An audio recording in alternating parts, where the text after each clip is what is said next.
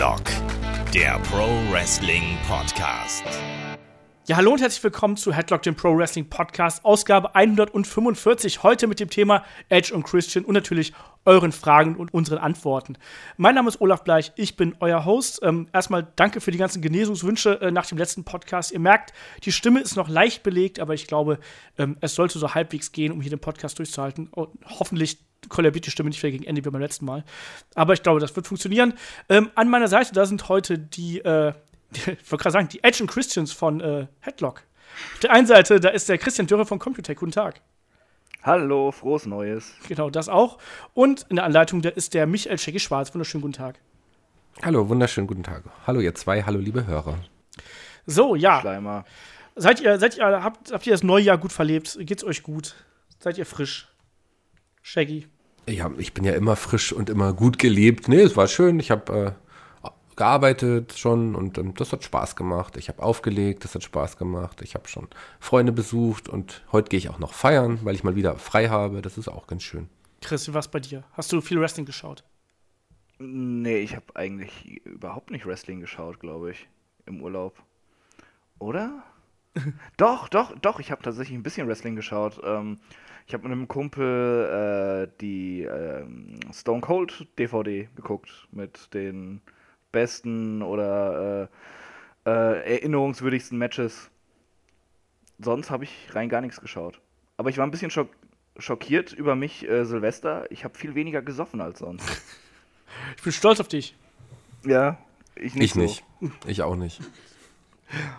Ja, wie dem auch sei, wir haben ja unseren Jahresabschluss und äh, Jahresausblick, äh, haben wir ja gemacht letztes, letzten Wochen. Ähm, und jetzt geht es quasi wieder im regulären Tonus weiter. Ne? Also wir haben jetzt erstmal Edge und Christian und danach geht es dann weiter mit den normalen Themen und natürlich auch die Road to WrestleMania steht an, der Royal Rumble steht vor der Tür, also da auch ganz spannende Themen, die wir hier noch äh, auf Lage haben. Und ihr wisst, wenn ihr uns erreichen wollt, uns äh, Fragen einschicken möchtet, irgendwie Feedback schicken möchtet, äh, Facebook, Twitter, Instagram, YouTube, einfach die Fragen irgendwo hinknallen, egal bei YouTube unter das Video, bei Facebook unter den äh, Beitrag oder direkt als Nachricht an uns, bei Twitter auch, headlock.de, da erreicht ihr uns. Ähm, ansonsten, wenn ihr den Podcast irgendwie hören wollt, äh, gibt es natürlich iTunes, den RSS-Feed, genauso auch YouTube. Ähm, bei iTunes und Facebook könnt ihr uns bewerten, da freuen wir uns drüber. Und natürlich, ähm, wenn ihr noch mehr von uns hören wollt, dann geht einfach auf Headlock, äh, auf Patreon .com slash headlock.de. Ähm, da könnt ihr uns ein bisschen unterstützen und obendrein gibt es dazu dann noch zusätzliche Podcasts, ähm, wie zum Beispiel die Helden aus der zweiten Reihe und natürlich ähm, das Match of the Week und noch Call-Up mit dabei. Und wir hatten jetzt auch zuletzt ähm, ein Special zu Wrestle Kingdom 12, wo dann äh, Shaggy, Kai und ich ein bisschen uns nach Fernost gewagt haben und da so ein bisschen äh, ja, ein, über den Tellerrand geblickt haben, würde ich mal sagen. Und Chris, du wolltest dir auch heute noch ähm, Wrestle Kingdom anschauen, ne? Ja, wenn ich dazu komme, mache ich das heute noch, genau. Du musst es machen. Ich habe es mir nicht nur angeschaut, sondern ich bin auch hängen geblieben dort. Also das ist auf jeden Fall etwas, mein, mein größter Vorsatz in 2018 ist mehr New Japan verfolgen. Ja. Dann gucke ich es mir heute Abend an, wenn du das schon so sagst. Unbedingt. Unbedingt. Okay. Ja, und ansonsten wisst ihr, zentrale Anlaufstelle ist headlock.de und ähm, damit würde ich sagen, ähm, steuern wir gleich mal aufs Hauptthema zu. Edge und Christian. Wir haben ja schon die Hardy Boys in so einem Doppelpodcast irgendwie porträtiert und jetzt machen wir dasselbe mit äh, Edge und Christian. Ähm, die Eingangsfrage ist ja immer, wann seid ihr als erstes auf Edge und Christian aufmerksam geworden? Shaggy. Na, in, in diesem Fall ist es, glaube ich, anders als sonst bei den Personality Podcasts. Ich kannte beide nicht, bevor sie bei der WWE debütiert sind. Und sie hatten ja auch keine große Karriere davor. Aber mir sind sie vorher nicht aufgefallen. Ich habe vorher nichts von ihnen gewusst oder nichts von ihnen gelesen.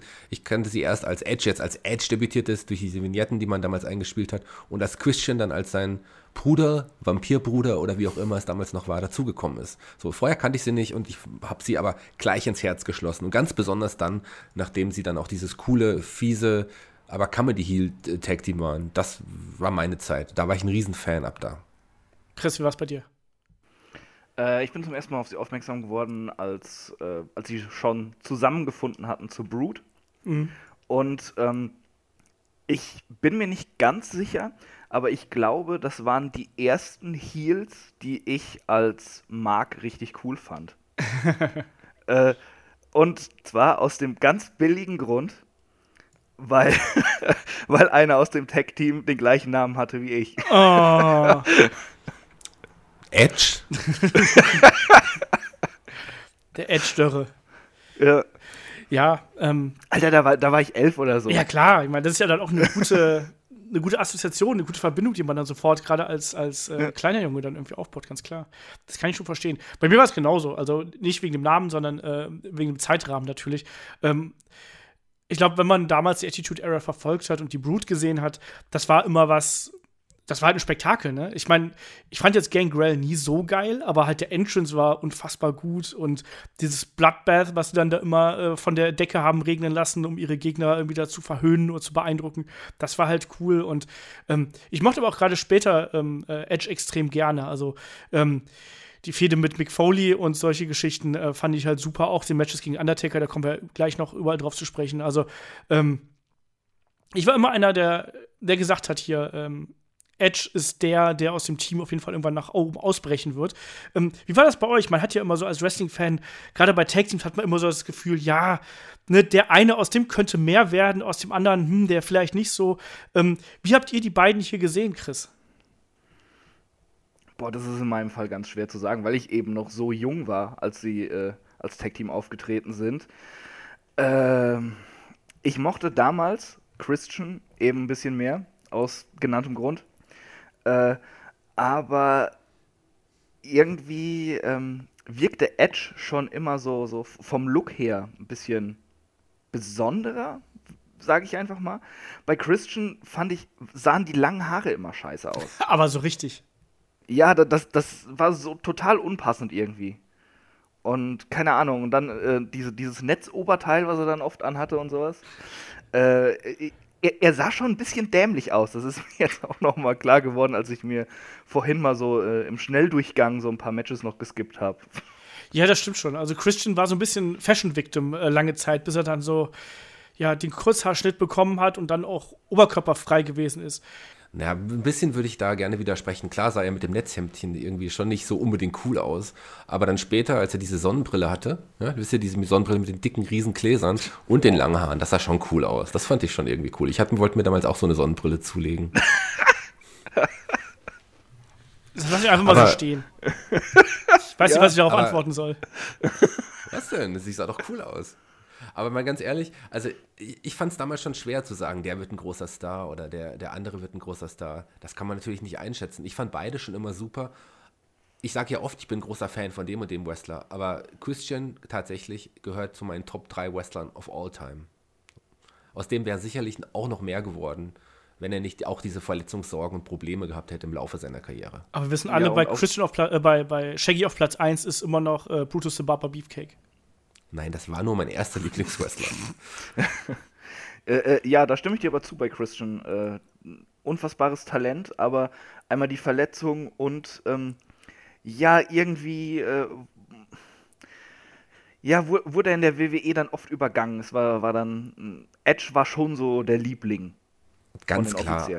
Aber nachdem Edges äh, Karriere dann vorbei war, hätte man sicherlich mehr auf, auf Christian gebaut. Also ich, ich gehe so weit zu behaupten, dass Christian eines der weiteren Opfer von Chris Benoit war. Weil Chris, äh, Christian leidet ja auch oft unter oder litt oft unter diesen Gehirnerschütterungen, hat kleine Gehirnerschütterung. Und er war einer der ersten Wrestler, der, obwohl er eigentlich früher sicherlich seine Freigabe bekommen hätte, aufgrund seiner regelmäßigen Gehirnerschütterung einfach keine Freigabe bekommen hatte mehr. So. Ja, aber er litt auch unter unfassbar beschissenem Booking. Denn, ja, äh, äh, erst rumdümpeln, obwohl er over ist, dann äh, wird halt ausgenutzt, äh, dass, äh, dass Christian dann in diesem, äh, in diesem Fahrwasser von, von Edges ähm, äh, äh, Retirement dann äh, noch mehr wieder ins Spotlight kommt und die Leute dann sehen wollen, wie sein bester Freund den Titel gewinnt. Er gewinnt den. Nächste Smackdown-Show, Randy Orton sagt das Ding wieder ein. Endlich wieder Randy Orton als Champion. Darauf hatte die Welt gewartet. Auch 2009 konnte man da schon leicht das Kotzen kriegen. Das ist richtig. Oder nee, Chris- 2011 war es, ne? Aber Christian hat immer aus diesem schlechten Booking immer das Beste daraus gemacht. Auch die Zeit, als er dann Ja. gegen Wendy Orton gefädelt hatte, diese One-More-Match-Sache. War super. Ja, war schon- er, war schon er hat das cool. Beste draus gemacht, aber es ist ja immer die Sache. Der Wrestler kann ja das Beste draus machen, wenn die Offiziellen es trotzdem nicht so anerkennen und ihn dafür befördern. Ja. Und aus Christian hätten sie mehr machen, machen können und mehr machen sollen. Äh, das, das war sehr oft Verschwendung mit ihm. Auch gerade 2005, wo er äh, auf einmal unfassbar in Fahrt kam. mehr machen müssen. Aber, aber da kommen wir ja noch hin. Genau, wollte ich gerade sagen. Wir zäumen jetzt hier gerade so ein bisschen das Pferd von hinten auf, habe ich das Gefühl. Ähm, lass uns mal ganz vorne anfangen. Ähm, wir wissen ja alle, irgendwie die beiden sind ja beste Freunde aus Kindertagen noch, also beide in ähm, Ontario, Kanada aufgewachsen. Also Aaron Edge ist in Orangeville ähm, geboren. Ähm, Christian ist in, glaube ich, in, in, Toronto geboren, wenn ich mich nicht komplett täusche. Ähm, beide gleiches Alter, das heißt, die haben sich auch in der sechsten Klasse haben sich kennengelernt, nicht im Alter von sechs Jahren, also quasi, also schon äh, Teenager waren und die haben auch relativ schnell festgestellt, dass sie halt eben gleiche Interessen haben. Und ähm, bei Edge zum Beispiel ist das ähm, ist die Liebe zum Wrestling war halt schon immer da. Ist aber vor allem da nochmal geweckt worden, als ähm, in jungen Jahren ist halt sein Onkel gestorben beim Autounfall. Und ähm, ja, er äh, hat quasi dann so ein bisschen das, wie soll man sagen, die Flucht im Wrestling gesucht und hat dann ganz viel Wrestling geschaut und hat dann da eben ähm, festgestellt, dass er da eben ein besonderes Verhältnis zu hat und, äh, und so weiter und so fort. Wir kennen alle die Bilder von Edge aus dem äh, aus der Arena, wo WrestleMania 6 stattgefunden hat. Das war der Skydome damals, oder? Äh, Shaggy? Das war der Skydome in Toronto, ja. Genau. Nicht, dass, es, nicht, dass ich auch den Silverdome Skydome-Fehler mache, weißt du?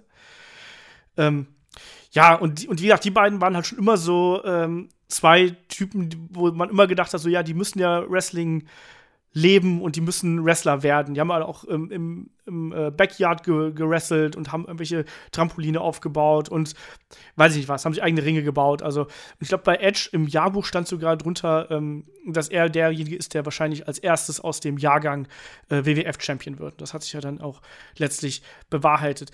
Ähm, das Lustige an der Sache ist eigentlich, dass zum Beispiel Edge ist ja über einen, ähm, äh, über einen Essay-Contest ist an sein erstes Wrestling-Training Wrestling rangekommen. Das ist ja so ein bisschen eine kleine Parallele zu, ähm, zu Lia Vaughn, die kennt man ja vielleicht auch noch so aus dem Indie-Circuit. Die hat ja auch, die hat ja dann quasi dann bei ihm einen, ähm, einen Essay-Wettbewerb gewonnen so, und ist dann da reingerutscht. Ähm, und äh, bei Adam äh, Copeland, also Edge, ähm, hat dann bei, ähm, jetzt muss ich gerade mal nachgucken, wie der gute Trainer heißt. Wie heißt er denn nochmal? Ähm, bei Ron Hutchinson und Sweet Daddy Siki ähm, sein erstes Training quasi gewonnen und hat da eben angefangen und ist immer brav von seiner Mama ähm, zum Training gebracht worden. Ja, und äh, ja, ähm, er hat auch erstmal da allein angefangen, weil Christian oder äh, Jay Riso, wie er mit, mit ähm, ähm, bürgerlichem Namen heißt, also William Jason Riso, aber eigentlich nur Jay Riso, ähm, weil der einfach keine Kohle gehabt hat, um das Wrestling-Training zu bezahlen. Und Edge war hier so ein bisschen glücklich, dass er halt eben äh, über diesen Essay-Contest da reingerutscht ist. Vor, vor, allem das, das Lustige war ja bei, bei diesem Training, äh, sie hatten ja keinen Wrestling-Ring. Genau. Sie haben, sie haben in einem Boxring trainiert, der halt viel härter ist natürlich als ein Wrestlingring und viel unnachgiebiger. Und äh, die Decke mit offenen Rohren und sowas war wohl so niedrig, dass sie keine, äh, keine Manöver vom obersten Seil trainieren konnten und sowas. Und äh, da meinte Edge nämlich auch mal in einem Interview, dass äh, durch diese harte Schule, durch die er da anfangs gehen musste, hat er sich halt ähm, viel Oldschool-Wrestling äh, eben antrainiert, dass er auch diesen Oldschool-Weg gehen kann im Ring, weil einfach vieles andere nicht möglich war damals. Ja. Ich meine, es macht ja auch auf eine gewisse Weise ja sogar Sinn, finde ich. Also, dass du gerade in der Anfangsphase deiner Wrestling-Karriere erstmal so ein bisschen eher ja, das Handwerkszeug halt lernst, bevor du überhaupt irgendwie aufs oberste Seil steigst. Also, Shaggy, äh, wie siehst du das? Ist das vielleicht ein Vorteil? Moment. Ja. Äh, wenn ich jetzt böse wäre, würde ich sagen, vielleicht hätte Jeff Hardy zu der äh, Wrestling-Schule gehen sollen. Dann hätte er auch was gelernt, außer von Sachen runterzuspringen. Ja, ich weiß nicht, ob es ein Vorteil ist. Es ist auf jeden Fall kein Nachteil. Du musst, du lernst dadurch zwangsweise auch andere Techniken, die du in einem normalen Wrestlingring sicherlich dann nicht üben würdest. Ein, ein, wir sehen ja, wie, wie Edge dann eigentlich später war ja auch, auch einer, der gerne auch ein bisschen geflogen ist. Nicht so arg, wie es natürlich jetzt ähm, ein, ein Jeff Hardy ist, aber Edge konnte auch ein paar Bumps zeigen. Und sicherlich war so ein Bump dann in einem Wrestlingring viel einfacher dann zu, zu, durchzuziehen als in so einem Boxring. Ja, weil die auch ein bisschen schonender für den Körper, das muss man halt auch mal sagen. Also ein Boxring ist ja dann schon eine ganze Stufe härter. Ähm, also sprich, Edge hat irgendwie so mit um 92, 93 mit dem Wrestling-Training angefangen. Christian durch seine, äh, ja, durch seine Umstände finanzieller Natur halt erst ein bisschen später. Es hat aber nichts daran geändert, dass die beiden dann äh, in derselben Wrestling-Schule waren, ähm, wo unter anderem auch Leute wie Johnny Swinger trainiert haben, Joey Legend. Ähm, und äh, da waren schon ein paar bekannte Leute dabei, die man auch heute noch so kennt. Joey Legend war ja ein, ein richtig äh, fetter Kumpel von den beiden. Ja. Also anfangs ähm, hat Edge ja auch, glaube ich, dann äh, mit äh, Joey Legend eben als Team gearbeitet, bis Christian dann immer so langsam wieder nachgerückt ist. Genau. Dann. Ähm, und äh, diese Freundschaft verbindet die auch, glaube ich, noch bis heute. Also äh, vor, vor einigen Jahren, äh, eben auch bei, bei der GSW, jetzt kommen wieder die guten Euro-Wrestling-Geschichten. Äh, wenn man da mit Joey Legend gesprochen hat oder so, der hat auch immer wieder äh, von irgendwelchen Autofahrten im äh, kanadischen, in, in, in irgendeinem Indianerreservat oder so erzählt, wo er mit den beiden im Auto saß und sie eingeschneit waren oder irgendwie sowas dann. da, da, redet er halt äh, extrem gerne drüber und ist auch sehr interessant, das so zu hören. Und ähm, äh, wenn mich nicht alles täuscht, war auch doch auch damals dann bei International Impact 5 das Match Joey Legend gegen Christian Cage was ich live gesehen habe und mir nicht mehr ganz sicher bin, ob die beiden gegeneinander angetreten sind. das kann sein. Das habe ich damals ehrlich gesagt nicht verfolgt. Also ich war damals ja noch sehr unbeleckt, was die Euro-Szene angeht. Von daher, Shaggy, weißt du was davon? Ich war auch da, als Christian Cage bei Impact war, aber ich bin mir auch nicht mehr sicher, wer sein Gegner war. Legend war, glaube ich, definitiv auch auf der Karte an dem Abend, aber ob sie jetzt wirklich Gegner angetreten sind, das kann man ja sicherlich nochmal nachschauen. Aber dann, Christian, haben wir uns ja gesehen an dem Abend. Äh, keine Ahnung, also ich kannte dich da halt noch nicht, ne? Äh, ich stand mit einem Freund nicht im, äh, im Block mit den anderen Stehplätzen, sondern wir hatten uns einfach so an, an die Seite gestellt, wo auch die ganze Zeit irgendwelche Wrestler immer rauskamen, äh, um halt äh, aus der Halle zu gehen oder was auch immer. Wir waren halt so mitten im Durchgang, äh, wo, ich da, wo wir dann auch Eco Fresh gesehen haben, der sich verkleidet hat, um von den Fans nicht erkannt zu werden. Sehr witzige Geschichte, die Chris übrigens schon mal im Podcast erzählt ja, ich hat. Weiß. Sehr, sehr witzige Geschichte. Das erzähle ich auch immer wieder sehr gerne, weil ich EcoFresh wirklich scheiße finde. Tja, da wart ihr im selben Raum und habt euch noch nicht kennengelernt. Da hat es erstmal ja. Headlock bedarf, bevor ihr euch kennenlernt. Ja. So führen die Wege manchmal zusammen. Ähm, ich fand es auch ganz lustig, also wir haben es gerade schon ein bisschen erzählt, also Edge war halt so ein bisschen äh, vorne weg, Christian so ein bisschen äh, hinterher. Ähm, ich liebe ja den Namen, den Edge damals getragen hat. Ne? Er ist ja weder als Adam Copeland oder als Edge angetreten, das kam ja erst viel später, sondern als Sexton Hardcastle. Das ist doch der ideale Pornoname, oder? Also. Findest du nicht? ja, schon, so ein bisschen. Sexton Hardwood. Ich weiß auch nicht. Also, das ist so. Und, und Christian ist halt eben auch als, als Christian Cage angetreten. Also relativ, relativ langweilig eigentlich, sagen wir es mal so. Ne? Naja, die, die, die Namen haben sich zusammengesetzt aus zwei seiner Lieblingsschauspieler, Christian Slater und Nicolas Cage. Ich weiß nicht, ob ihr das wusstet. Doch. Ja. Also, da hat er dann aber keinen guten Geschmack, du. Damals äh, nicht. ich muss aber sagen, Mitte der 90er fand ich Nicolas Cage auch noch ziemlich cool. Er war da noch erträglich, ja. so. da, da, da, da, kamen auch noch so ein paar Filme, die man sich angucken konnte. Aber äh, ja, seitdem ähm, äh, regiert der Wahnsinn. Ken kennt ihr äh, diesen tollen Sketch mit Nicolas Cages äh, äh, Agenten, der die ganze Zeit Rollenangebote kriegt? Nein. Nein. Äh, geht auf jeden Fall mal auf YouTube und gebt Nicolas Cage Agent ein und guckt euch das an. Das ist wunderschön. Er kriegt dann so Angebote wie, äh, keine Ahnung, aus Schindlers Liste wird ein Actionfilm gemacht, Schindlers Fist. Und, und äh, er will dann also, ja, ich habe hier so ein Angebot, das willst du nicht machen. Doch, das mache ich auf jeden Fall. Und, und sowas. Und, äh, er nimmt halt jeden Scheißfilm an. Das ist, ist wunderbar. Äh, auf jeden Fall angucken. im nächsten Nicolas Cage Podcast. Ich wollte es auch gerade sagen. Wir ja. haben hier gerade vom Christian Cage Podcast zum Nicolas Cage Podcast. Christian hat leider den falschen Text gelesen irgendwie im Vorfeld. Ach, äh, leckt mich. Ich komme jetzt wieder zu Christian Cage. Ich habe nämlich nachgeguckt. Ja, er hat bei International Impact 5 gegen Joey Legend gekämpft und, und verloren. Und verloren, ja. Ähm, was ich auch ganz interessant fand, so an der, an der Historie, also nicht nur, die beiden haben ja relativ schnell dann auch zusammengefunden und ähm, dann auch bei, bei ganz vielen Events auch teilweise zusammen oder halt auch gegeneinander gewrestelt.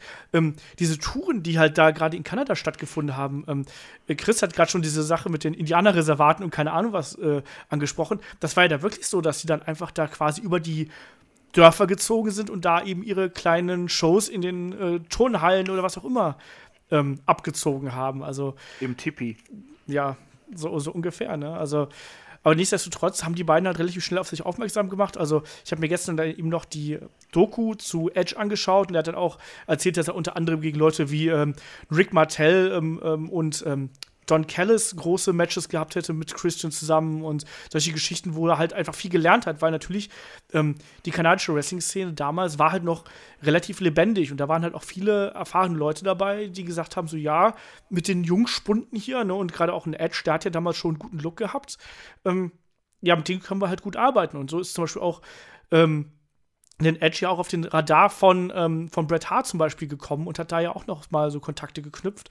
Und im Endeffekt sind ja die beiden, äh, Shaggy hat das gerade eben so ein bisschen angesprochen, also die beiden sind ja sehr, sehr schnell ähm, zu WWE gekommen eigentlich und haben auch gar keine große, ja, klassische Indie-Vergangenheit gehabt. Da man hätte auch sagen können, ja, guck mal, das ist 92 bis 95 waren die beiden ähm, im äh, ja, haben quasi ihre, ihre Spuren verdient, mehr oder weniger.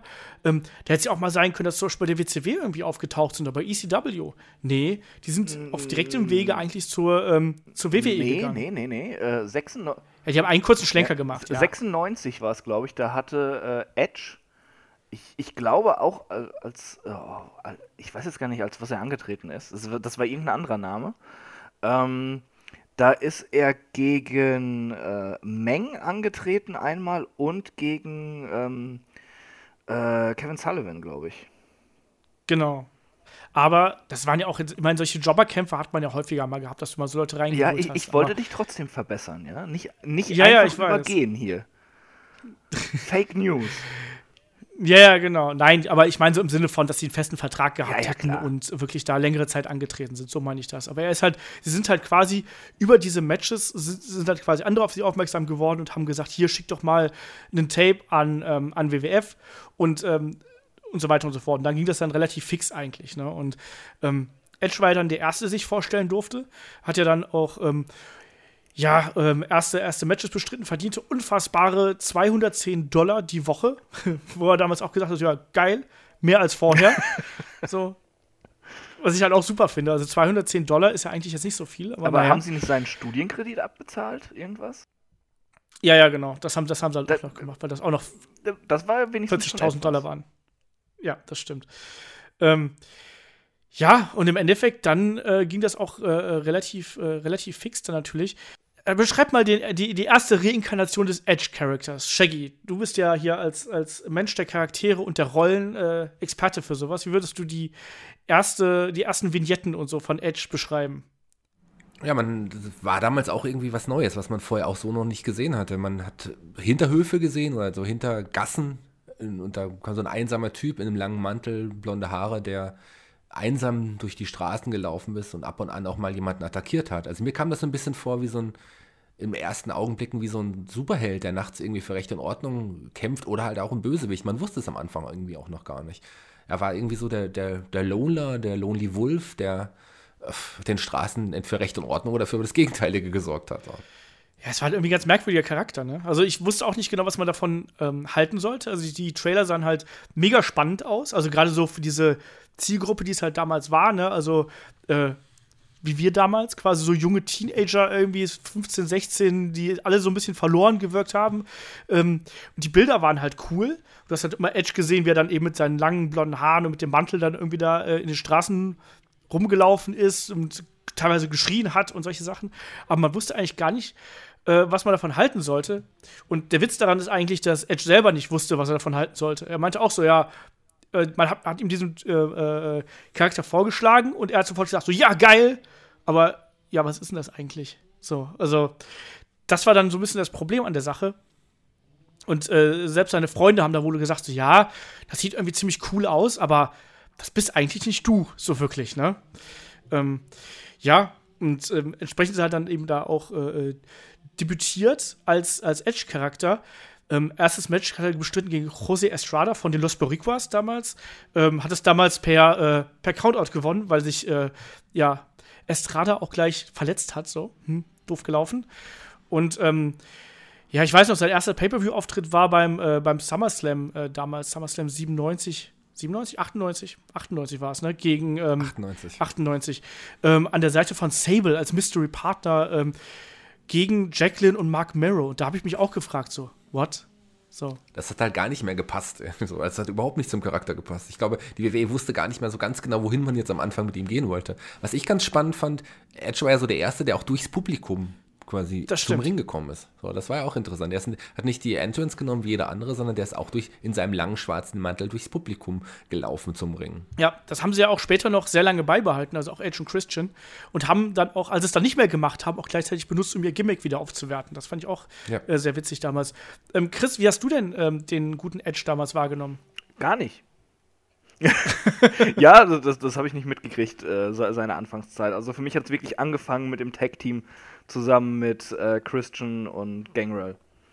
Da, a- Okay. An diese Vignetten kann ich mich zum Beispiel auch überhaupt nicht dann erinnern. Also tut mir leid, da bin ich raus. Also mich haben die Vignetten immer so ein bisschen an Blade erinnert, muss ich ganz ehrlich sagen. Also an diese, äh, so von der, von der Kameraführung und so. Ja, und Ähm, damals war Blade ganz, ja auch ganz noch cool. subjektiv. Das stimmt. Und Ja, Wesley damals war so vieles noch cool. Geld verdient. Und Nicolas Cage war damals auch noch cool. So. Diese 90er.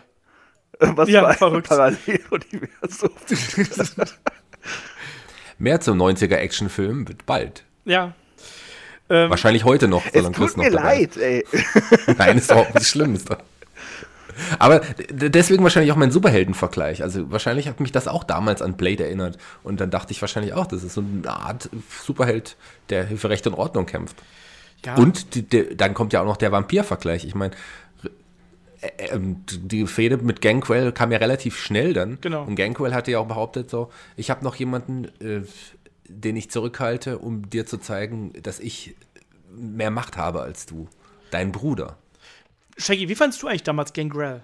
So, gerade als Stable-Leader dann ja auch äh, im späteren Verlauf. Also ich war jetzt kein riesen Gangrel-Fan, aber die Brute mochte ich natürlich sehr, wobei ich fand immer, dass Edge und Christian weitaus cooler waren, als, als Gangrel als, als Leader auch irgendwie war. Also er war jetzt nicht der Leader, der, der, der, der, an den man denkt, wenn man an die Brute denkt. Wenn ich an die Brute denke, dann denke ich an Edge und Christian. So. Aber Gangrel hat es auf jeden Fall geschafft, äh, die beiden Jungs zu einem anderen Level nochmal zu heben. Also durch die Brute irgendwie kamen die auch beim Publikum dann irgendwie so nach und nach ganz cool an oder man interessierte sich für sie. Ja, das war Und- eine wichtige erste Rolle halt im Endeffekt, ne? dass die, ähm, die hatten dann auf jeden Fall einen höheren Wiedererkennungswert. Ich glaube, das ist eigentlich das Wichtigste, was die Brute für Edge und Christian geschafft hat. Also, wo du halt Edge vorher so als, ja, weder Fisch noch Fleisch irgendwie angesehen hast, hast du halt da gemerkt, so, ah, ja, okay, das ist cool. Und da gab es ja dann auch, man muss dazu sagen, dass Edge auch bis dato nicht gesprochen hat und dann auch im Verlauf dieser, ähm, es gab ja erst die Fehde zwischen ähm, äh, Edge und Gangrel und dann hinterher ist ja dann eben ähm, Edge dann auch auf die Seite von ähm, äh, Gangrel und Christian dann eben geturnt. Ähm, und dann hat ja auch Edge zum ersten Mal gesprochen. Du hast dann eben gemerkt, dass die Leute auch sofort deutlich mehr auf ihn reagiert haben, als beispielsweise auf Gangrel.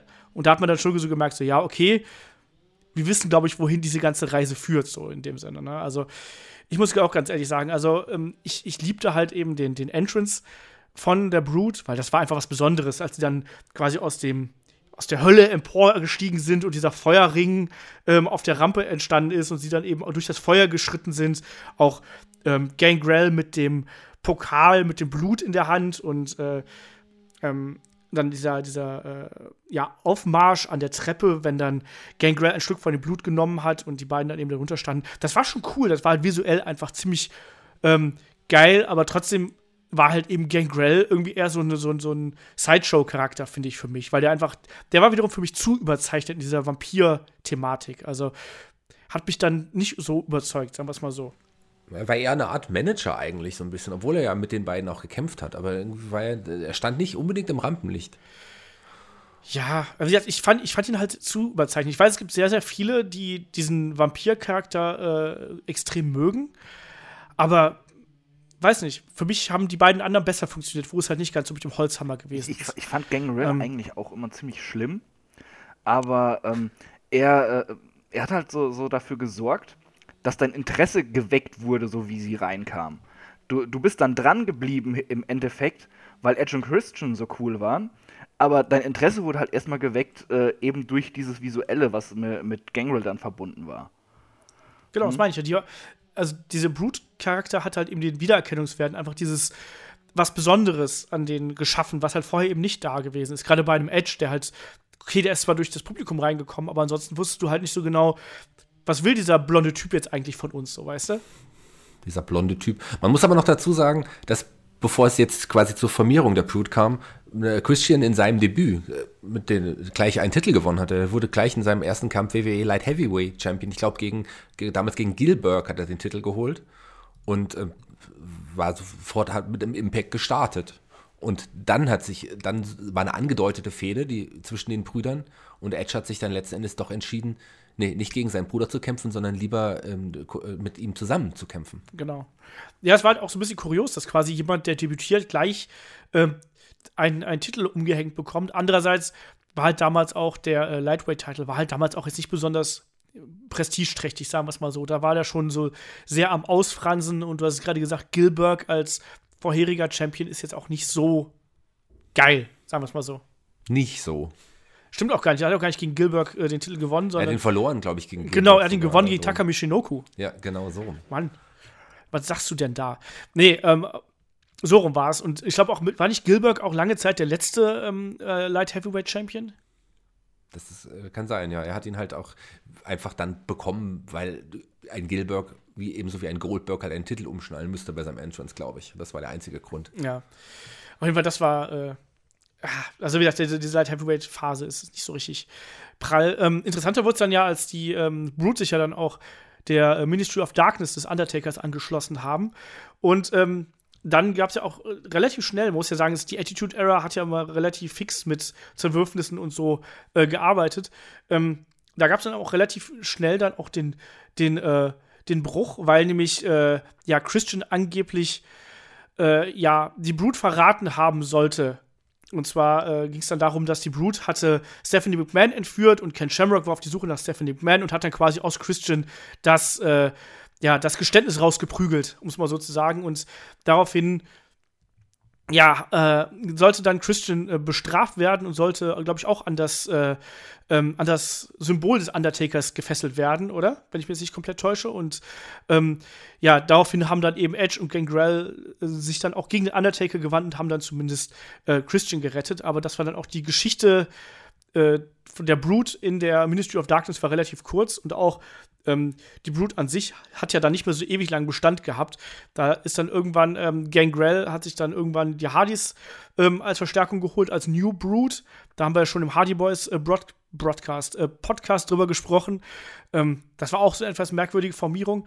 Aber diese Konstellation hat zumindest für eine wirklich fantastische Best of Seven Serie dieser beiden Teams gesorgt. Also wir werden einige Male in diesem Podcast eh noch über die Hardys und äh, Edge und Christian sprechen, weil deren Entwicklung, finde ich, verläuft einfach sehr parallel. Ähm, ja, Shaggy, wie hast du damals diese Best of Seven Serie wahrgenommen? Natürlich dann auch mit dem Abschluss bei No Mercy 99. Die Hardy Boys, die hat man vorher, kannte man vorher ein bisschen nur als Edeljobber in der, in der WWF damals. Und durch die Fehde gegen die Hardys, äh, durch die Fehde gegen mit Edge und Christian, wurden die einfach zum richtig ernstzunehmenden Team. Und man hat Kämpfe ge gezeigt in dieser Best of Seven Serie, mit Moves gezeigt in den Kämpfen, die ich vorher auch teilweise noch nie gesehen habe. Das waren innovative Sachen. Und Jeff Hardy hat es damals auch schon herausgestochen. Das waren einfach großartige Matches, die irgendwie ihrer Zeit voraus waren. Absolut, ja. Also das, das ist halt wirklich, was diese Fehde eigentlich beschreibt. Also ich glaube, dass die beiden Teams haben Tag Team Wrestling plötzlich wieder interessant gemacht, weil das rausgegangen ist von den typischen ähm, vom typischen Heavyweight Tag Team Wrestling, sondern das war halt auf einmal wirklich Cruiserweight Tag Team Wrestling auf eine Art und Weise, ähm, wie man es auch später, vielleicht noch so zehn Jahre später noch äh, gesehen hat, die Art und Weise, wie Tag Team Manöver da aneinandergereiht worden sind, ähm, wie auch die Teammitglieder miteinander äh, ja oder gegeneinander oder gegen die Gegner eingesetzt worden sind. Ähm, egal ob es jetzt bei, bei den Hardys halt eben dieser, äh, dieser Sprung über den Rücken sein des von, äh, von Matt gewesen ist. Ähm, bei Edge Christian zum Beispiel denke ich halt immer an diese, an diese Rückwärtsrolle in den Barrel äh, Roll von, ähm, von, von Christian, wenn dann Edge ihn quasi hochnimmt und auf die Gegner wirft. Ähm, auch die, die Crossbodies in die Ringecke und so, das war schon innovativ. Äh, Chris, du hast gerade gesagt, dass ähm, Christian und Edge ja gerade so für dich der Aufhänger für die beiden waren. Ähm, was fandst du damals an denen so geil? Das, das ist schwer zu sagen. Ich, äh, die beiden waren einfach welche, die, die, hatten so alles, was irgendwie unterhaltsam war, wo, wo man Bock drauf hatte. Ähm, sie, sie waren, ähm, äh, ja, es, es, hat so geschwankt, sie, sie waren fiese Ratten, dass du sie als, als Heel eben angenommen hast. Sie haben im Ring immer abgeliefert, haben eben auch innovative Sachen gezeigt, waren aber dann auch, äh, gerade dann, als es von äh, der Brute dann wegging, war, waren sie so, so herrlich albern und bescheuert, dass es einfach unterhaltsam war. Dann kam ja auch schon ähm, dann hinterher, als ich aus dieser Goth Gothic-Phase, sag ich mal, wegging, kam dann diese äh, Five-Second-Pose-Sache und sowas. Das, äh, sie haben sich immer wieder so ein bisschen neu erfunden und man hatte so den Eindruck, ähm, da ist wenig Stillstand bei denen. Sowohl eben was äh, Gimmick, Charakter, als auch das In-Ring-Work eben ausgezeichnet hat. Äh, man, man wusste, wenn die jetzt rauskommen, ob es bei einem Pay-Per-View ist oder eben einfach nur bei einer Raw-Ausgabe, man bekommt was zu sehen. Und man war sofort gespannt, was da jetzt gleich geboten wird. Ja, so war es halt eben auch. Wir haben auch übrigens das äh, Tag Team Leiter Match von No Mercy, ähm, wo es ja auch um die Managerial Services von Terry Runnels und auch noch 100.000 äh, Dollar ging. Ähm, haben wir, glaube ich, auch bei Patreon äh, besprochen, übrigens, in dem Match of the Week und waren da auch sehr voll angetan. Selbst ein Kai, der den Kampf bis dato noch nicht gesehen hat, gesagt: so, ja, den kann man sich auch so im Jahr äh, 2017 noch mal anschauen. Also, die haben damals einfach neue Standards gesetzt in allem muss man ganz klar so sagen. Und sie waren halt eben ultra unterhaltsam. Und dieser Weg, den sie genommen haben, der ist ja eigentlich ganz interessant. Ne? Also vor allem von den, von den großen Schweigern, die erst gar nichts sagen, dann hin zu den Leiterkünstlern. Dann haben wir auch WrestleMania 2000, dürfen wir hier nicht vergessen. Ne? Dann auch diese Konstellation ähm, mit äh, den Hardys und den Dudleys in Kombination mit dem äh, Triangle Ladder Match. Ähm, wo ja dann auch der Titelgewinn von Edge und Christian erstmal dafür gesorgt hat, dass die auch diese Metamorphose von den, ja, wie soll man sagen, so ein bisschen sympathischen Blutschippern hin zu diesem, du hast es gerade angesprochen, auch zu diesen miesen Ratten und zu diesem Heel-Tag-Team ähm, genommen haben. Ähm, weil daraus kam das ja erstmal. Dann haben sie ja gesagt, so, hey, hör mal, wir haben jetzt das Gold, wir sind jetzt so bekannt, wir können auch nicht mal durchs Publikum reinkommen. Ne? Also, das geht halt nicht mehr. Aber ähm, damit ihr uns trotzdem noch irgendwie nah seid, äh, machen wir jetzt eine 5-Second-Pose für euch. Und da kam ja auch dieser Slogan mit dem For the benefit of those with Flash Photography. Und das war halt absolut genial. Das war sowieso, äh, man, man hat wirklich gespürt, einfach wenn man sich die angeguckt hat, auch wenn man sich das heute noch anschaut, ähm, was da für eine Chemie einfach zwischen den beiden war. Man, man hat wirklich gemerkt, das sind zwei Leute, die kennen sich in- und auswendig. Das sind, das sind super Freunde und äh, äh, sie konnten sich so gegenseitig wunderbar die Bälle zuspielen einfach. Das wirkte auch nicht irgendwie groß geskriptet oder so. Das war, äh, man hatte eher so den, also wenn, wenn du es aus smarkiger Sicht siehst, wenn, wenn man sich diese ganzen äh, Comedy-Segmente Backstage von denen anguckt, das wirkt eher so, die haben sich kurz vorher ausgetauscht, was sie machen, haben sich dann hingesetzt und das einfach so on the fly gemacht, das wirkt alles so, so authentisch in, äh, ja. bei, bei, diesen Charakteren. Das passt einfach so gut. Und ähm, wo du auch gerade sagtest, äh, dass sie dann sagt, so, äh, hey, wir sind jetzt so bekannt, ja, wir können nicht mehr durchs Publikum kommen. Das waren alles Sachen, die haben sich so, so wunderbar ergeben, wenn du gesehen hast, wie die beiden miteinander interagiert haben. Äh, da, da, musste nur wirklich so ein paar Sekunden langer Backstage-Skit sein, wo sie sich unterhalten. Und es war sofort, äh, die Motivation war klar, es war ein Aufbau, es war eine Pointe. Da, das, ähm, das war einfach richtig cool. Wie, also, äh, das ist auch heute noch, diese ganzen Segmente, klar sind ein paar ein bisschen trashig, fremdschämig, ist, ist klar, äh, so bei der Attitude Era. Aber das kann man sich alles so locker weggucken und wir teilweise Tränen lachen dabei.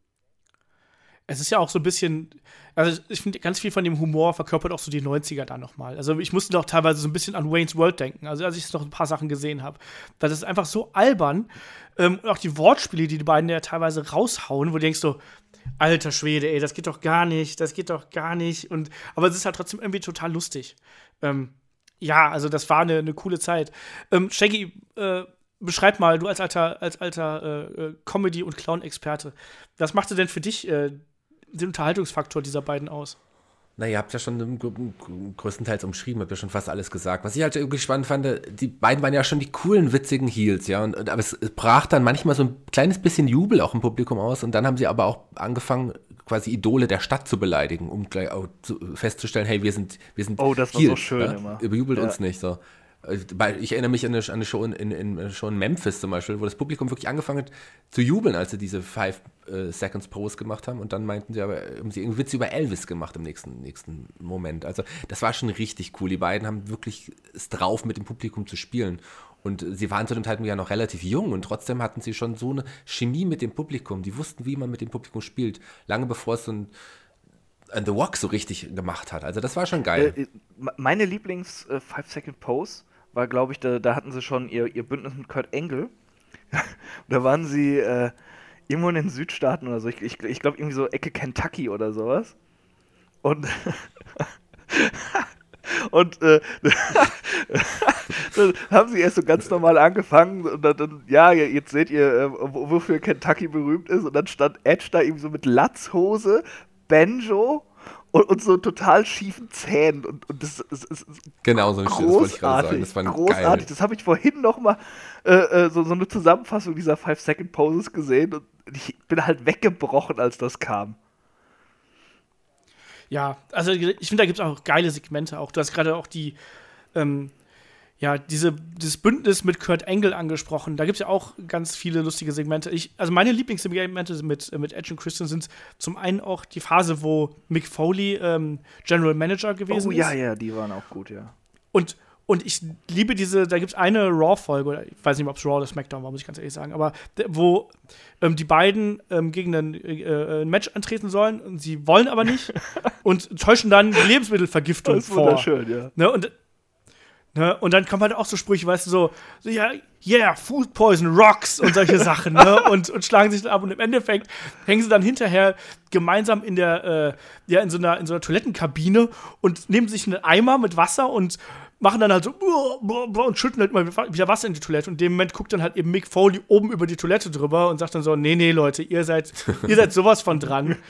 ähm, Endete das nicht damit? Oder, oder war das eine andere Show, wo sie, wo sie sich halt auch drücken wollten? Dann haben sie sich irgendwie überlegt, dass sie einfach sagen, sie haben Genitalwarzen und dass sie dann niemand mehr anpa äh, anpacken will. Und dann, dann saßen sie da, oh, yeah, genital warts are awesome.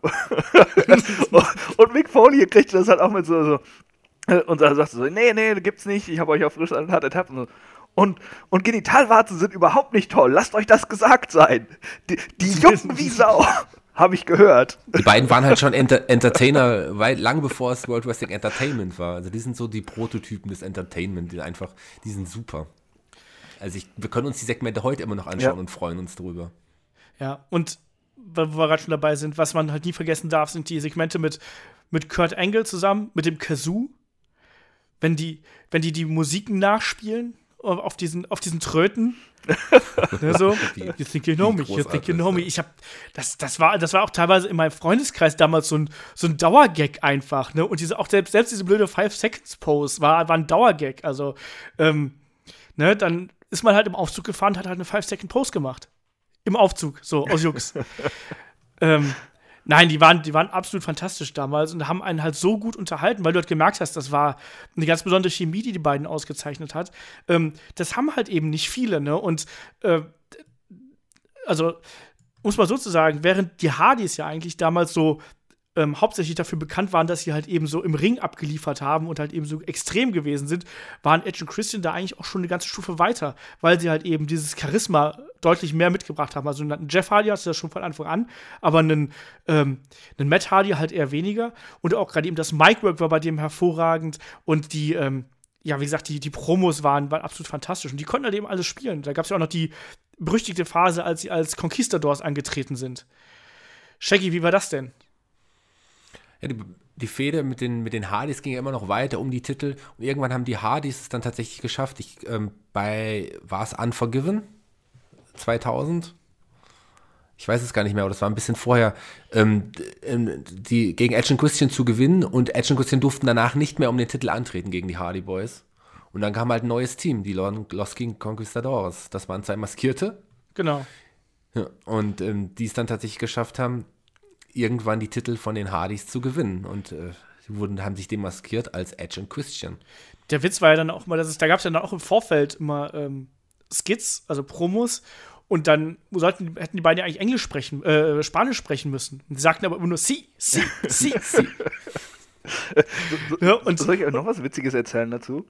Es, wus, es, Erzähl, es wusste doch, also selbst damals schon, ja, da, wann war das, 2000, ja, da ja. war ich halt zwölf, ja. Und mein damals bester Kumpel auch. Und der hat dann, mit dem habe ich oft zusammen Wrestling geschaut. Und jeder wusste doch eigentlich, dass das Edge und Christian waren, ja? Ja, klar. Und, Das war ja und, der Witz auch so. Und Klar mein Kumpel hat es nicht gerafft. Wir haben, wir haben halt, ich glaube, wir haben Smackdown oder so geguckt. Und, und, und dann so, so, boah, ich bin echt gespannt, wer das ist. Aber man hat ja offen damit gespielt. Ich meine, Ja, jeder wusste natürlich. es. Jeder wusste es. Außer ja, dein der war halt ein Kumpel. bisschen dumm, ne? Aber ich hoffe, ähm, er hat es dann irgendwann rausgefunden. Es hat aus allen Wolken gefallen, dass sie die Ich Maske glaube, ich glaub, das war wirklich eine? Überraschung für ihn. Ja, muss dazu sagen, dass äh, ähm, Edge und Christian dann, als sie sich dann demaskiert hatten, kurz darauf ihre Titel gegen die Los, neuen Los Conquistadores verloren haben. Sie sich dann als Hardy Boys entpuppt haben. Das war eine schöne, witzige Wendung auch der Geschichte. Ja, also generell, das war halt eine gute Zeit. Und man muss auch dazu sagen, also ähm, die haben auch dafür gesorgt, dass halt in der Attitude Era und ähm, dass das Tag Team Wrestling bei WWE auf einmal oder bei WWF damals ähm, super interessant war. Also wir hatten damals so viele tolle Tag Teams, also Edge und Christian, die Hardys, wir hatten noch die äh, Dudleys natürlich dabei, du hattest Leute wie die Acolytes, du hattest Too Cool und das war eine richtig richtig interessante Tag-Team-Szene damals. Und natürlich hast du dich aber immer darauf gefreut, Edge und Christian zu sehen, gerade auch in Kombination mit den Dudleys und den Hardys, weil das immer die geilsten Matches geworden sind. Aber du hattest ähm, auf einmal, wo Tag Team Wrestling halt wirklich über Jahr, Jahre äh, absolut am Rumdümpeln war bei WWE, weißt du, wo dann halt irgendwie so zusammengewürfelte Teams dann die, die Gürtel gehalten haben oder sonst irgendwas. Du hattest du da wieder eine Phase, wo es halt richtig geil war, wo du dich wirklich auf äh, jedes Tag Team Match gefreut hast, auf irgendeine Art und Weise und wo dann auch die äh, Tag Team Tag Team Szene quasi der, der Single Szene auch immer wieder die Show gestohlen hat. Also ich erinnere nur an WrestleMania 17 mal so als Beispiel ähm, oder auch SummerSlam 2000, wo es ja dann die ersten äh, TLC Matches gab und ich glaube viel spektakulärer geht's gar nicht. Äh, Shaggy, wie hast du damals diese TLC Matches gesehen? Also das erste Mal, beschreib das mal. Oh, das, das ist, äh, also ich kann mich noch sehr, sehr gut erinnern. Für mich war das eines, ich habe ja über zehn Jahre vorher schon mit Wrestling angefangen.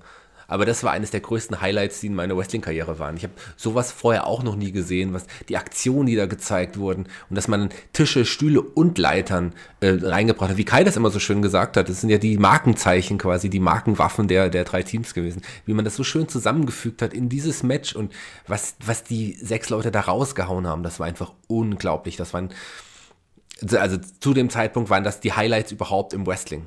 Und es sind heute ja immer noch Highlights im Nachhinein betrachtet. Also keine TLC-Matches kamen, wenn man, wenn man wirklich ernst äh, darüber redet, an die Qualität der ersten beiden TLC-Matches ran.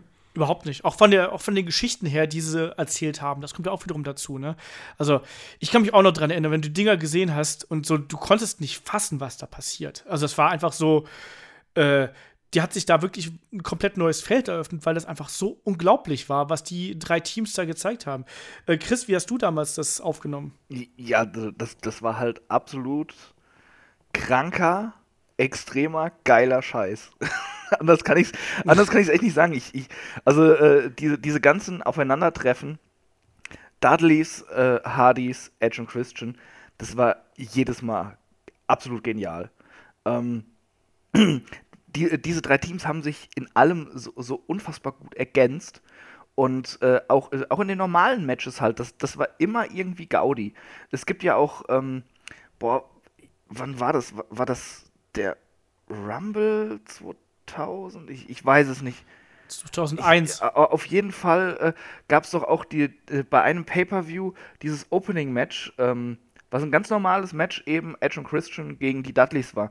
Und das war so gut. Das, das, das, war ein unfassbar gutes, unterhaltsames Match.